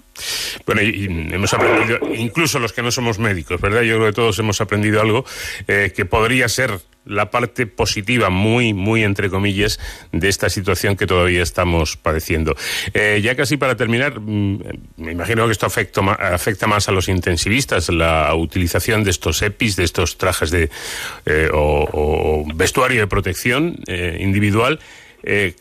a este paso, doctor, van a tener que hacer, pues no sé, unas prácticas como los militares para adiestrarse en el trabajo, un trabajo que tiene que ser muy minucioso y muy cuidadoso en esas condiciones de trabajo tan penosas, porque efectivamente eh, yo tuve la oportunidad, no en esta pandemia, sino hace, hace tiempo, de, ponerme uno de estos eh, trajes de, de protección y es absolutamente angustioso.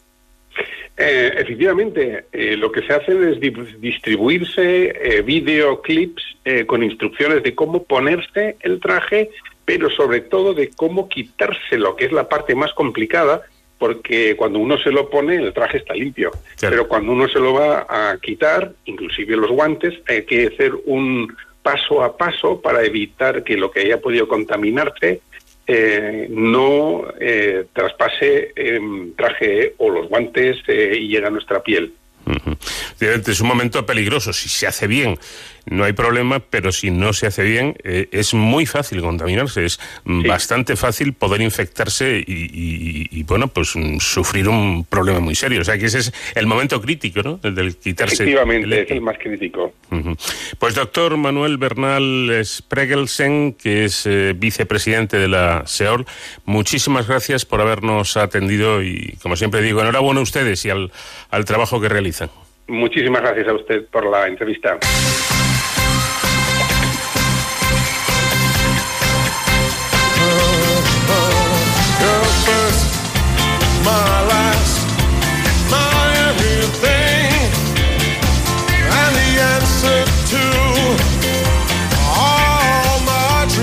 De cero al infinito. Con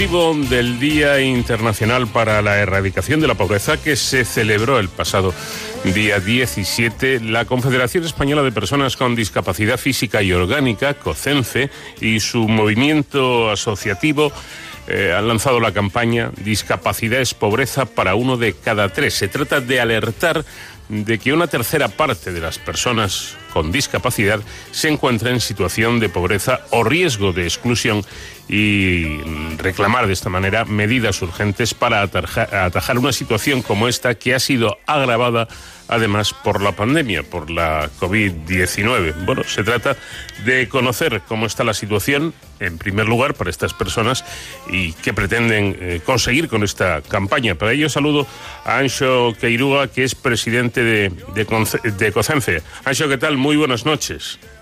Pues bien, buenas noches.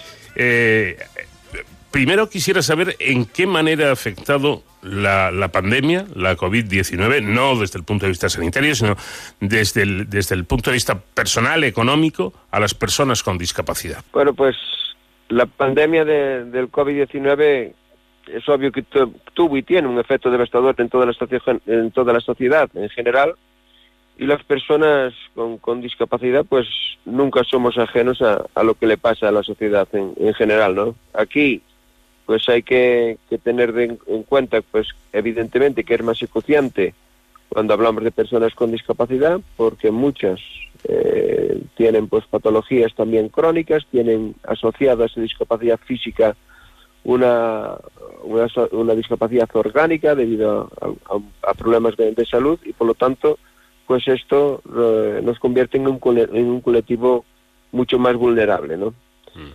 Es verdad que también el COVID dificultó eh, en su momento y, ahí pues estuvimos trabajando y, gestionando pues lo que era la atención a las personas con discapacidad en su propio domicilio, lo que era la figura de asistente personal, lo que era eh, la, la, propia asistencia a domicilio, pues que en un momento, en inicio, pues al estar confinados no se podría salir de casa y tuvimos que gestionar para que el Ministerio evidentemente permitiera que las personas que son cuidadores y asistentes personales salieran a atender eh, con las uh, prevenciones necesarias para, para realizar su trabajo, pero que se salieran a, a poder atender a sus domicilios a las personas con discapacidad pues gravemente afectadas para pues ayudarle a levantarse de cama, a vestirse, a asearse, a preparar la comida, lo que son las cosas eh, básicas de, de la vida diaria, ¿no?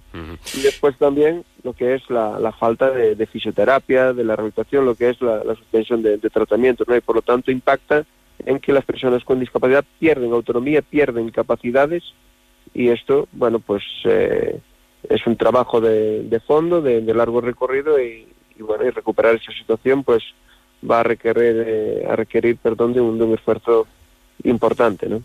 Es decir, que por eh, las palabras de nuestro invitado, las personas con eh, algún tipo de, de discapacidad eh, sufren por, por, ambos lados, o sea, desde el punto de vista socioeconómico y también desde el punto de vista de, de, su atención, la atención que requieren precisamente por sus patologías, por sus discapacidades.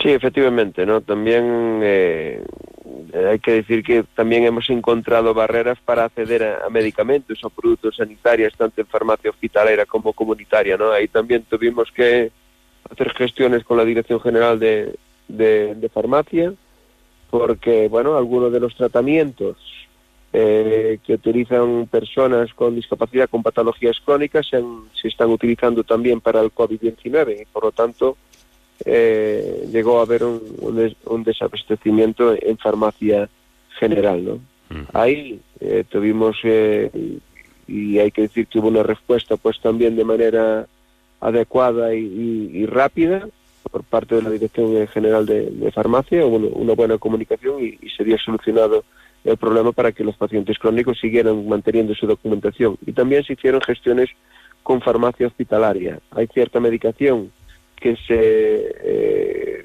da solo en farmacia hospitalaria, pero como somos un colectivo de riesgo y un colectivo vulnerable en este sentido, pues no era recomendable que las propias personas con discapacidad se acercaran a, farmacia hospitalaria a recoger medicamento. Y hemos organizado pues con las propias organizaciones eh, de COCENFE a través de un, de un proyecto de voluntariado pues que personas voluntarias recogieran el medicamento de farmacia hospitalaria y se lo pudiera acercar a, a las personas a, su domicilio. ¿no? Vimos también como nuestras citas médicas periódicas y de diagnóstico, revisión, tratamientos, pues eh, fueron propuestas, ¿no? y, pospuestas, perdón, y, y, a día de hoy pues eh, se sigue en esta en esta situación, ¿no? Por eso que bueno es una situación que doblemente agrava el estado de salud y aumenta considerablemente la vulnerabilidad ante pues eh, un colectivo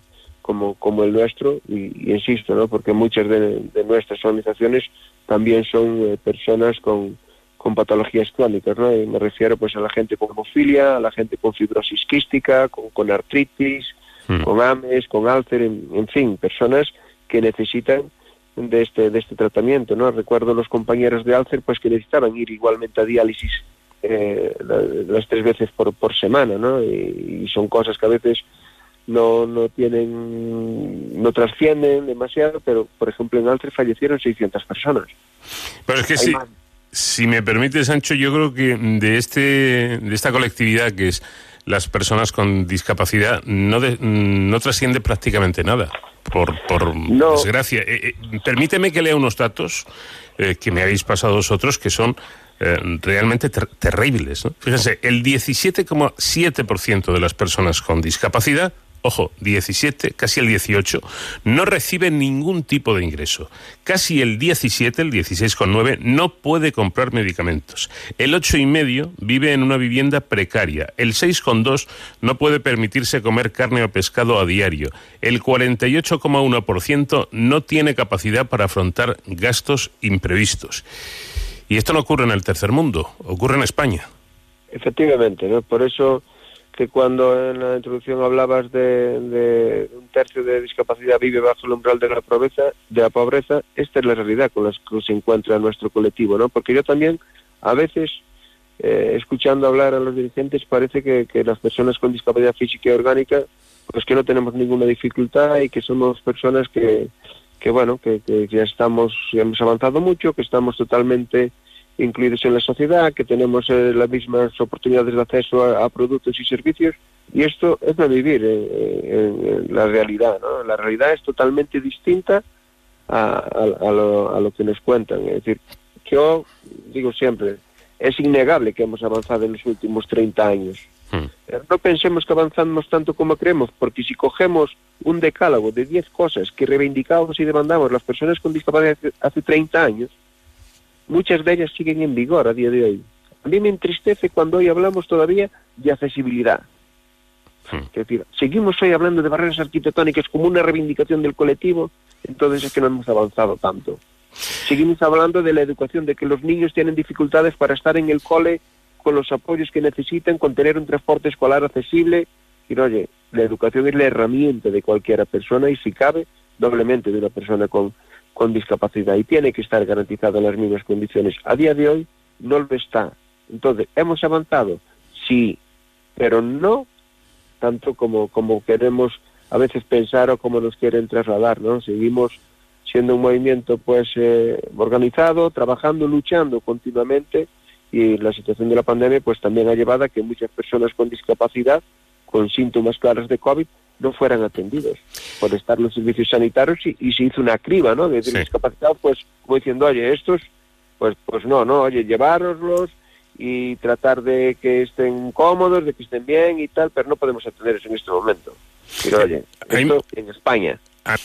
Bueno, em, por cierto, ¿cómo, cómo está eh, la, la situación eh, de incorporación al mercado de trabajo de las personas como con, con discapacidad?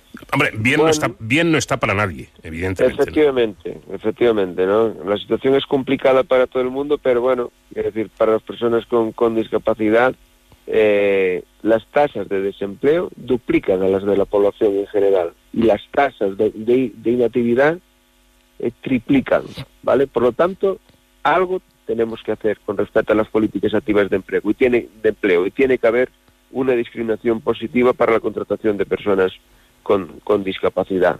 Está claro que se ha aguantado bien en los centros especiales de empleo de iniciativa social, ¿vale? Pero nosotros trabajamos para también eh, el empleo ordinario, para que las personas con discapacidad eh, accedan al empleo ordinario.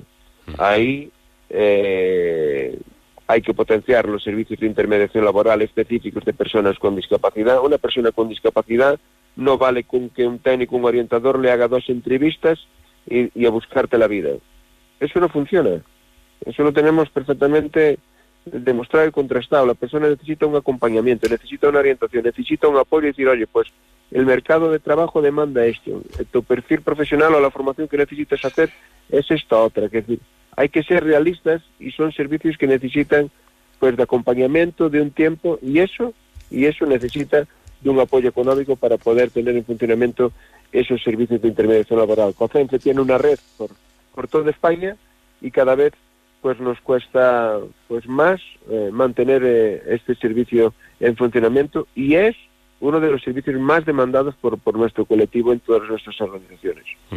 Decís en vuestra información, y creo que con mucha razón, que tener garantizada la autonomía personal es imprescindible para limitar, para, eh, limitar la incidencia de la pobreza en, en vuestro grupo social. Sí, efectivamente, ¿no? Que decir, oye, eh, para la sociedad en general, pues vivo ajeno a las circunstancias con las que convivimos las personas con discapacidad en nuestro día a día, ¿no? Yo hoy, eh, pues, eh, fui a una reunión por, por la mañana y me bajaba en, un pueblo, en Galicia, eh, en un ayuntamiento, eh, y, y me sorprendió. Y digo, no me puedo subir a una acera, estoy en un paso de peatones, ni me puedo subir ni por un lado ni por el otro. En el siglo XXI, es decir, oye, no hay ni un rebase, una acera con 20 centímetros. Bueno, eso para una persona que no va en una silla de ruedas, como es mi caso, no tiene problemas de movilidad, pues no pasa nada. Para mí condiciona mi día a día y condiciona eh, la posibilidad de, movimiento y, y mi independencia. Pues imagínate las personas que tienen, que nuestro colectivo pues es un porcentaje muy importante, que tienen una gran discapacidad, ¿vale? Y que necesitan de personas pues para que les levanten, para que le vistan, para que le aseen, para que le lleven al estudio, al trabajo, al transporte, en fin, necesitan un apoyo con, con una intensidad importante. Es básico para nosotros que esas personas tengan ese apoyo, ¿vale? Y que puedan seguir viviendo en su entorno, en su domicilio, con los apoyos que necesitan. Si tiene los apoyos que necesita, no es un problema para su familia. Lo es cuando no tiene estos apoyos y la familia tiene que hacerse cargo de todo esto, aparte de lo que comentábamos en el inicio, de los gastos a mayores que tenemos las personas con, con discapacidad. Pero este recurso, el asistente personal que llevamos peleando años desde que se aprobó la ley de la promoción de la autonomía personal y atención a las personas en situación de dependencia, todavía hoy eh, es un recurso eh, prácticamente inexistente, podríamos decir.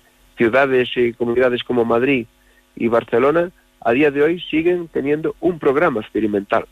A día de hoy, con los mismos usuarios. ¿no? Hay comunidades pues como Valencia que han dado un paso más, hay comunidades pues como Galicia que también dio un paso más y tiene pues una cuantía económica para las personas que, que demandan este recurso y es un recurso que, como digo yo, que es, decir, es más económico que una residencia. Y la persona sigue viviendo en su entorno, se sigue relacionando con su entorno, ¿vale? Y, y, tiene los apoyos para gestionar su vida y ser dueño de su vida como cualquier otra persona, ¿no? Y esto es básico para una inclusión real y efectiva de las personas con discapacidad, porque esto le permite pues, ir estudio, a estudiar, perdón, y le permite a las personas que están trabajando eh, pues hace, ir a un puesto de, trabajo con independencia y con autonomía. ¿no? En fin, podríamos tratar muchos otros temas, como esa ley que prohíbe taxativamente eh, la existencia de barreras arquitectónicas y que constantemente se incumple por parte de la Administración, para empezar, de las administraciones que tienen edificios públicos con barreras arquitectónicas. Es, locos, es increíble, pero es así de real, pero nuestro tiempo es eh, limitado y por lo menos los grandes asuntos que afectan a este colectivo de, muchas personas en, en, nuestro país y en el mundo entero, pues han quedado ahí sobre la mesa. Anxio Queiruga, presidente de COCENFE, muchísimas gracias por habernos atendido y que sigáis trabajando por, algo tan necesario como esto.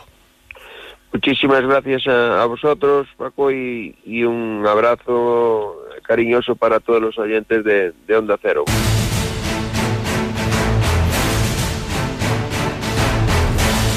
El tiempo va pasando, llegamos al final de nuestro programa y ya saben que siempre reservamos unos minutos con nuestro experto David Ferrero para hablar de seguridad y de emergencias. Eh, ¿Qué tal, David? Muy buenas noches. Hola, Paco, a las buenas madrugadas. Pues hoy vamos a hablar de seguridad, eh, pero desde una perspectiva diferente a lo que a la que solemos hacerlo, pero también es una mirada muy interesante para atender pues cómo el, el, análisis, la perspectiva, el mirar hacia el futuro e, entender, y intentar entender qué es lo que ocurre, son también fundamentales para estar preparados ante los retos, ante los riesgos que nos supone vivir en un mundo cada vez más globalizado, más hiperconectado entre sí y por tanto en muchas ocasiones también más vulnerable. En este sentido, España cuenta con una institución que es referente a nivel europeo y mundial y que además este 2020 está de celebración porque cumple 50 años de historia.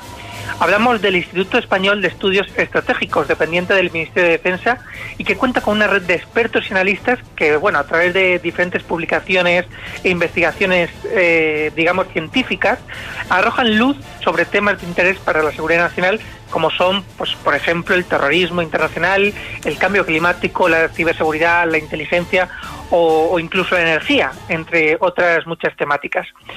Para conocer más sobre el Instituto Español de Estudios Estratégicos y la labor que realiza, contamos en De Cero al Infinito esta noche con su director, el general Francisco José Dacova. Buenas noches, general, y bienvenido. Hola, David, buenas noches y un placer estar con todos ustedes. Encantado.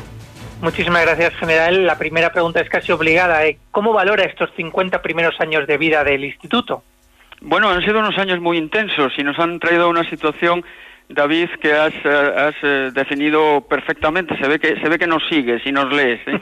porque has hablado de globalización, has hablado de un mundo hiperconectado y has hablado de un mundo vulnerable. Y efectivamente, esta situación nos ha traído aquí los pasados 50 años, 50 años en los que han ocurrido cosas muy significativas, pero que han supuesto un cambio enorme en el panorama geopolítico. Eh, cuando nacía el instituto allá en el año 70, concretamente, vivíamos todavía en un mundo bipolar, en un mundo mucho más sencillo de entender eh, que el actual, porque el campo de juego estaba muy definido y venía definido de las décadas anteriores, pero en estos 50 años han pasado muchas cosas, David. Se ha, colapsado la Unión Soviética, ha emergido el yihadismo como gran eh, factor eh, de reconfiguración del orden mundial. todos recordamos dónde estábamos el 11 de septiembre de 2001. Ha habido una crisis eh, económica que todavía colea y por no extenderme más y llegar al presente estamos viviendo en medio de por primera vez en la historia en medio de una pandemia, de una crisis sanitaria global que nos afecta a toda la humanidad simultáneamente. Por lo tanto, y contestando a tu pregunta, han sido 50 años muy intensos, sin duda. Eh, ¿Cuál es el papel general que, mm, juegan los, analistas en, el trabajo que realiza el instituto? Sí, el, instituto, como, como decían ustedes en la, en la presentación, al ser, el, por decirlo en la terminología actual, el think tank del Ministerio de Defensa, lógicamente tiene en el frontispicio de su responsabilidad los análisis, los estudios sobre los temas que puedan de una manera o de otra afectar a la seguridad eh, nacional, a la seguridad de España. Lo cual no es concretar mucho, porque en este mundo, y, retomo de nuevo las palabras de David, en este mundo tan eh, globalizado y tan eh, interconectado, eh, pocas cosas hay que no afecten de una manera o de otra la seguridad. Nosotros lo que hacemos es organizarnos, los analistas, tanto los, los, los del instituto como los colaboradores externos, que tenemos muchos y muy buenos, nos organizamos por áreas de interés, áreas de interés bien geográfico, que parece lo más sencillo, en las diferentes regiones del mundo y también áreas de interés temático y también algunas se han, se han mencionado ya demografía, eh, cambio climático, ciber, eh, etcétera, etcétera. Cada analista tiene asignada alguna o algunas de estas áreas y nuestra tarea es hacer un seguimiento estrecho y sobre todo publicar nuestros análisis, poner nuestros análisis a disposición de la sociedad española con la idea de concienciar y de informar a la sociedad de, estos posibles eh, amenazas o desafíos, como los denomina la Estrategia de Seguridad Nacional, que puedan afectarnos más o menos directamente. Esto eh, me recuerda eh, a esa, bueno, a esa comparación, ¿no? A esa, em, por decirlo de alguna forma, a esa teoría, ¿no? Del aleteo de las alas de una mariposa en China que repercute y puede provocar un huracán al otro lado del mundo, ¿no? Eh, vivimos en un mundo en el que ya no se puede entender la situación de un país sin tener en cuenta el contexto geopolítico internacional. ¿Cómo afecta esto a nuestro país, a España? absolutamente. La, imagen del, del aleteo del, efecto mariposa es absolutamente acertada, David. Eh, hace poco tiempo, décadas, que en términos históricos no es nada, pues efectivamente lo que pudiera pasar en un lugar tan lejano como la península de Corea, pues realmente podíamos concluir que más allá de la curiosidad nos afectaba muy poco. Hoy yo creo que nadie duda que la evolución de las tensiones entre Corea del Norte y Corea del Sur o la, o la evolución de la, de, la, de la carrera armamentística que está llevando a cabo el presidente Kim Jong-un, claro que nos afecta. Y nos afecta además de una manera directa, porque además vivimos en un mundo interconectado, formamos parte de unas determinadas alianzas eh, defensivas o comerciales o políticas o de cualquier naturaleza, y por lo tanto pues efectivamente podemos eh, concluir con el sabio de que nada nada de lo que ocurre nos es ajeno en absoluto. Bueno este es un, un año está siendo un año bastante complicado, como, como usted ya señalaba, general. Eh, fíjese que eh, en alguna ocasión he leído que en los últimos años ustedes ya habían realizado alguna publicación sobre el riesgo que suponen las, las pandemias. ¿Cree, que, ¿Cree usted que el coronavirus ha cambiado en algo la, la situación geopolítica o la está cambiando? Sin duda, sin duda alguna. Mire, la, la pandemia o epidemias o pandemias en, ambos formatos estaban ya detectadas como, como una posibilidad, lógicamente, en la propia estrategia de seguridad nacional, en la que se cita esta palabra más de una docena de veces y nosotros efectivamente como usted menciona eh, habíamos publicado pues pues muy poquito antes de, de, que, de, que, estallara esta crisis un cuaderno de estrategia específico sobre la posibilidad y las consecuencias de una pandemia. Está cambiando esto el escenario global sin duda alguna. En cualquier caso, yo a mí me gusta resaltar, si me lo permiten, que las dinámicas de transformación en las que nos encontramos estaban aquí ya antes de la pandemia. La globalización, la, confrontación, por citar el ejemplo más, más meridiano, la confrontación entre los Estados Unidos y China en el orden comercial y en el orden tecnológico estaba ya ahí.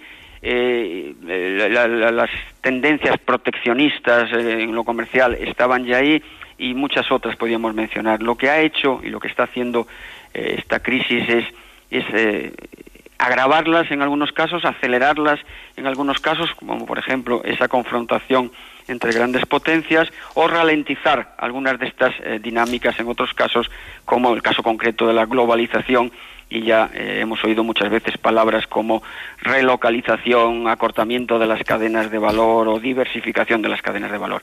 Eh, por contestar a su pregunta, repito brevemente, las dinámicas de transformación estaban aquí para bien o para mal y lo que está haciendo la pandemia es interactuar y exacerbarlas en un sentido o en otro. Eh, quiero aprovechar, general, esta ocasión para mm, hablar, eh, o hablando precisamente de este, de este aniversario, eh, que instituciones como la que usted dirige sirven para dar una respuesta social sobre lo que es el ejército. El ejército tiene esa, esa parte eh, fundamental castrense de, adiestramiento del uso del armamento incluso y tiene esta esta parte em, que es completamente diferente pero que cumple una misión creo yo esencial por el bien y la y la seguridad de, de todos. Eh, de ahí la importancia quizá no de este instituto. Sí bueno ese, ese es efectivamente nuestro nuestro mandato el, el como le decía hace unos minutos al poner a disposición de la, de la sociedad estos análisis, lo que pretendemos es concienciarla, a la sociedad española, informarla y que sea consciente del mundo en que vivimos y ya que usted me lo plantea y yo con mucho gusto eh, tomo, tomo el testigo, pues también poner en valor, ¿por qué no?, eh, a las propias Fuerzas Armadas. Evidentemente nuestra misión principal, y eso no lo debemos olvidar, sería un error, es la que es, es el mandato constitucional de la defensa eh, militar de España y sea eh, dentro de nuestro territorio o ya que formamos parte de, como contaba antes, de una serie de alianzas, pues allá en los escenarios del mundo, de este mundo tan, tan pequeño y tan achicado, eh, donde el gobierno de la nación crea que es necesaria nuestra presencia. Pero también es cierto que la Ley Orgánica de la Defensa Nacional, además de esta misión principal, nos atribuye otras y, esta pandemia nos ha permitido ejercerlas de, una manera más intensa, como es el apoyo para contribuir a la seguridad y al bienestar y al progreso de los ciudadanos. Y eso es lo que hemos hecho en estos meses y lo seguiremos haciendo, por supuesto, mientras sea necesario.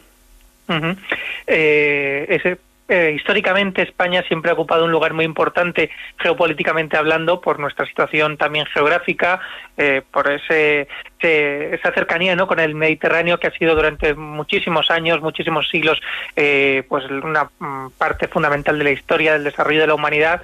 Pero también hace unos días celebrábamos el Día de la Hispanidad ¿no? y recordábamos también en parte la llegada de Colón a, América, ese descubrimiento. En fin, España siempre ha ocupado un papel muy importante para, yo creo, toda la historia de la humanidad. Eh, ¿En qué eh, situación está España en estos momentos eh, dentro del contexto geopolítico? Sí, ha, habido unos años recientes en los que parecía que la geografía, usted se, refería a la, ubicación geográfica de, nuestra patria en, el, en el mundo, ¿no?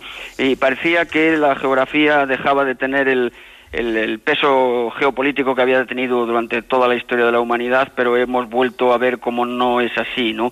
Y efectivamente la, la, ubicación de España nos pone en una situación óptima para eh, interrelacionar con Europa, evidentemente de la que formamos parte, con África, con la que en la que estamos de, de hecho con América por esos lazos históricos y con el Mediterráneo que por cierto está viviendo en estos momentos una situación eh, altamente preocupante.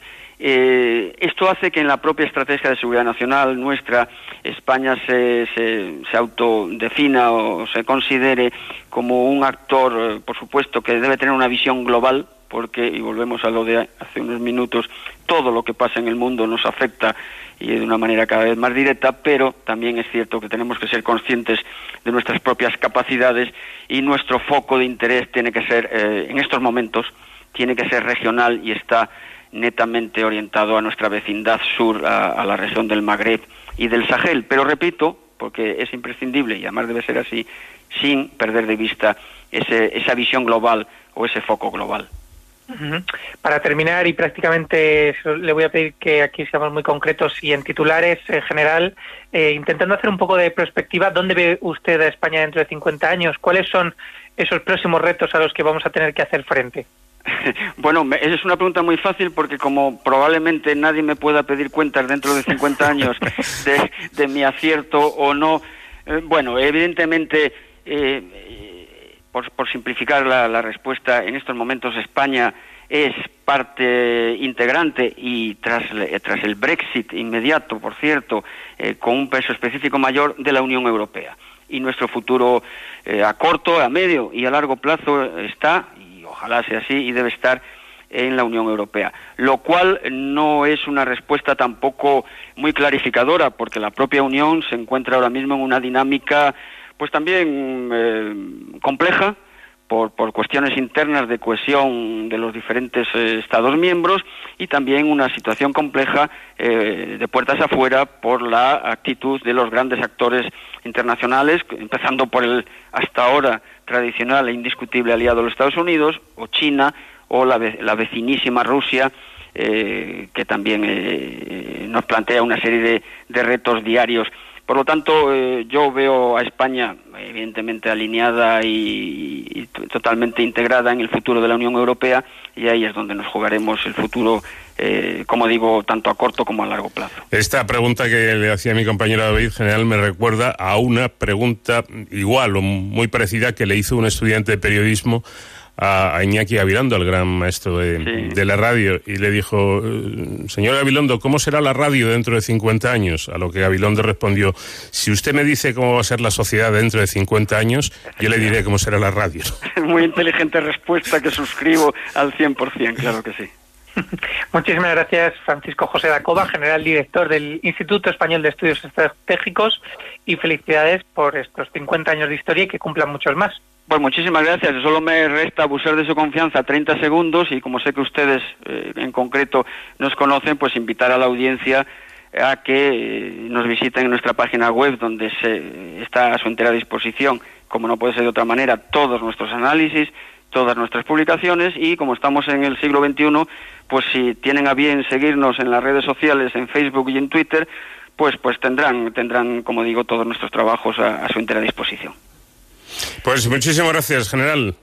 Pues un placer, encantado y un saludo muy cordial. David, ha sido muy interesante conocer eh, parte del trabajo que realiza esta institución, el Instituto Español de Estudios Estratégicos, dependiente, como tú decías, del Ministerio de Defensa, y la próxima semana seguiremos muy atentos a estos temas. La próxima semana más y mejor, Paco, y además una alegría ver que también, eh, pues eso, lo que tú decías, ¿no? Las Fuerzas Armadas están, como no podía ser de otra forma, donde está la sociedad, también en redes sociales, también en Internet y también haciendo estos análisis que nos ayudan a todos eh, a mejorar nuestra seguridad. Hasta la semana que viene y ya saben, protéjanse.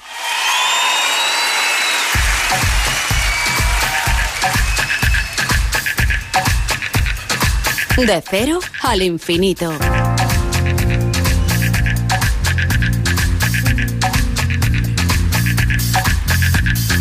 Love is in the air. Everywhere. Cumplimos nuestro objetivo que tenemos cada semana, que es acompañarles durante dos horas aquí en Onda Cero en este programa diferente para gente curiosa, tratando de llevarles un poco de conocimiento a todos ustedes, a todos los que nos escuchan a estas horas de madrugada o a la hora y el día que ellos quieran a través de nuestro podcast en la web de Onda Cero. Nos tenemos que marchar. Anda por ahí, por el viento, por el aire, el amor. Eso dicen, pues procuren atraparlo, porque es mucho más agradable cuando tenemos el amor cerquita e incluso lo podemos tocar. Que pasen una muy buena semana. En la realización técnica estuvo Nacho García, les habló Paco de León. Adiós.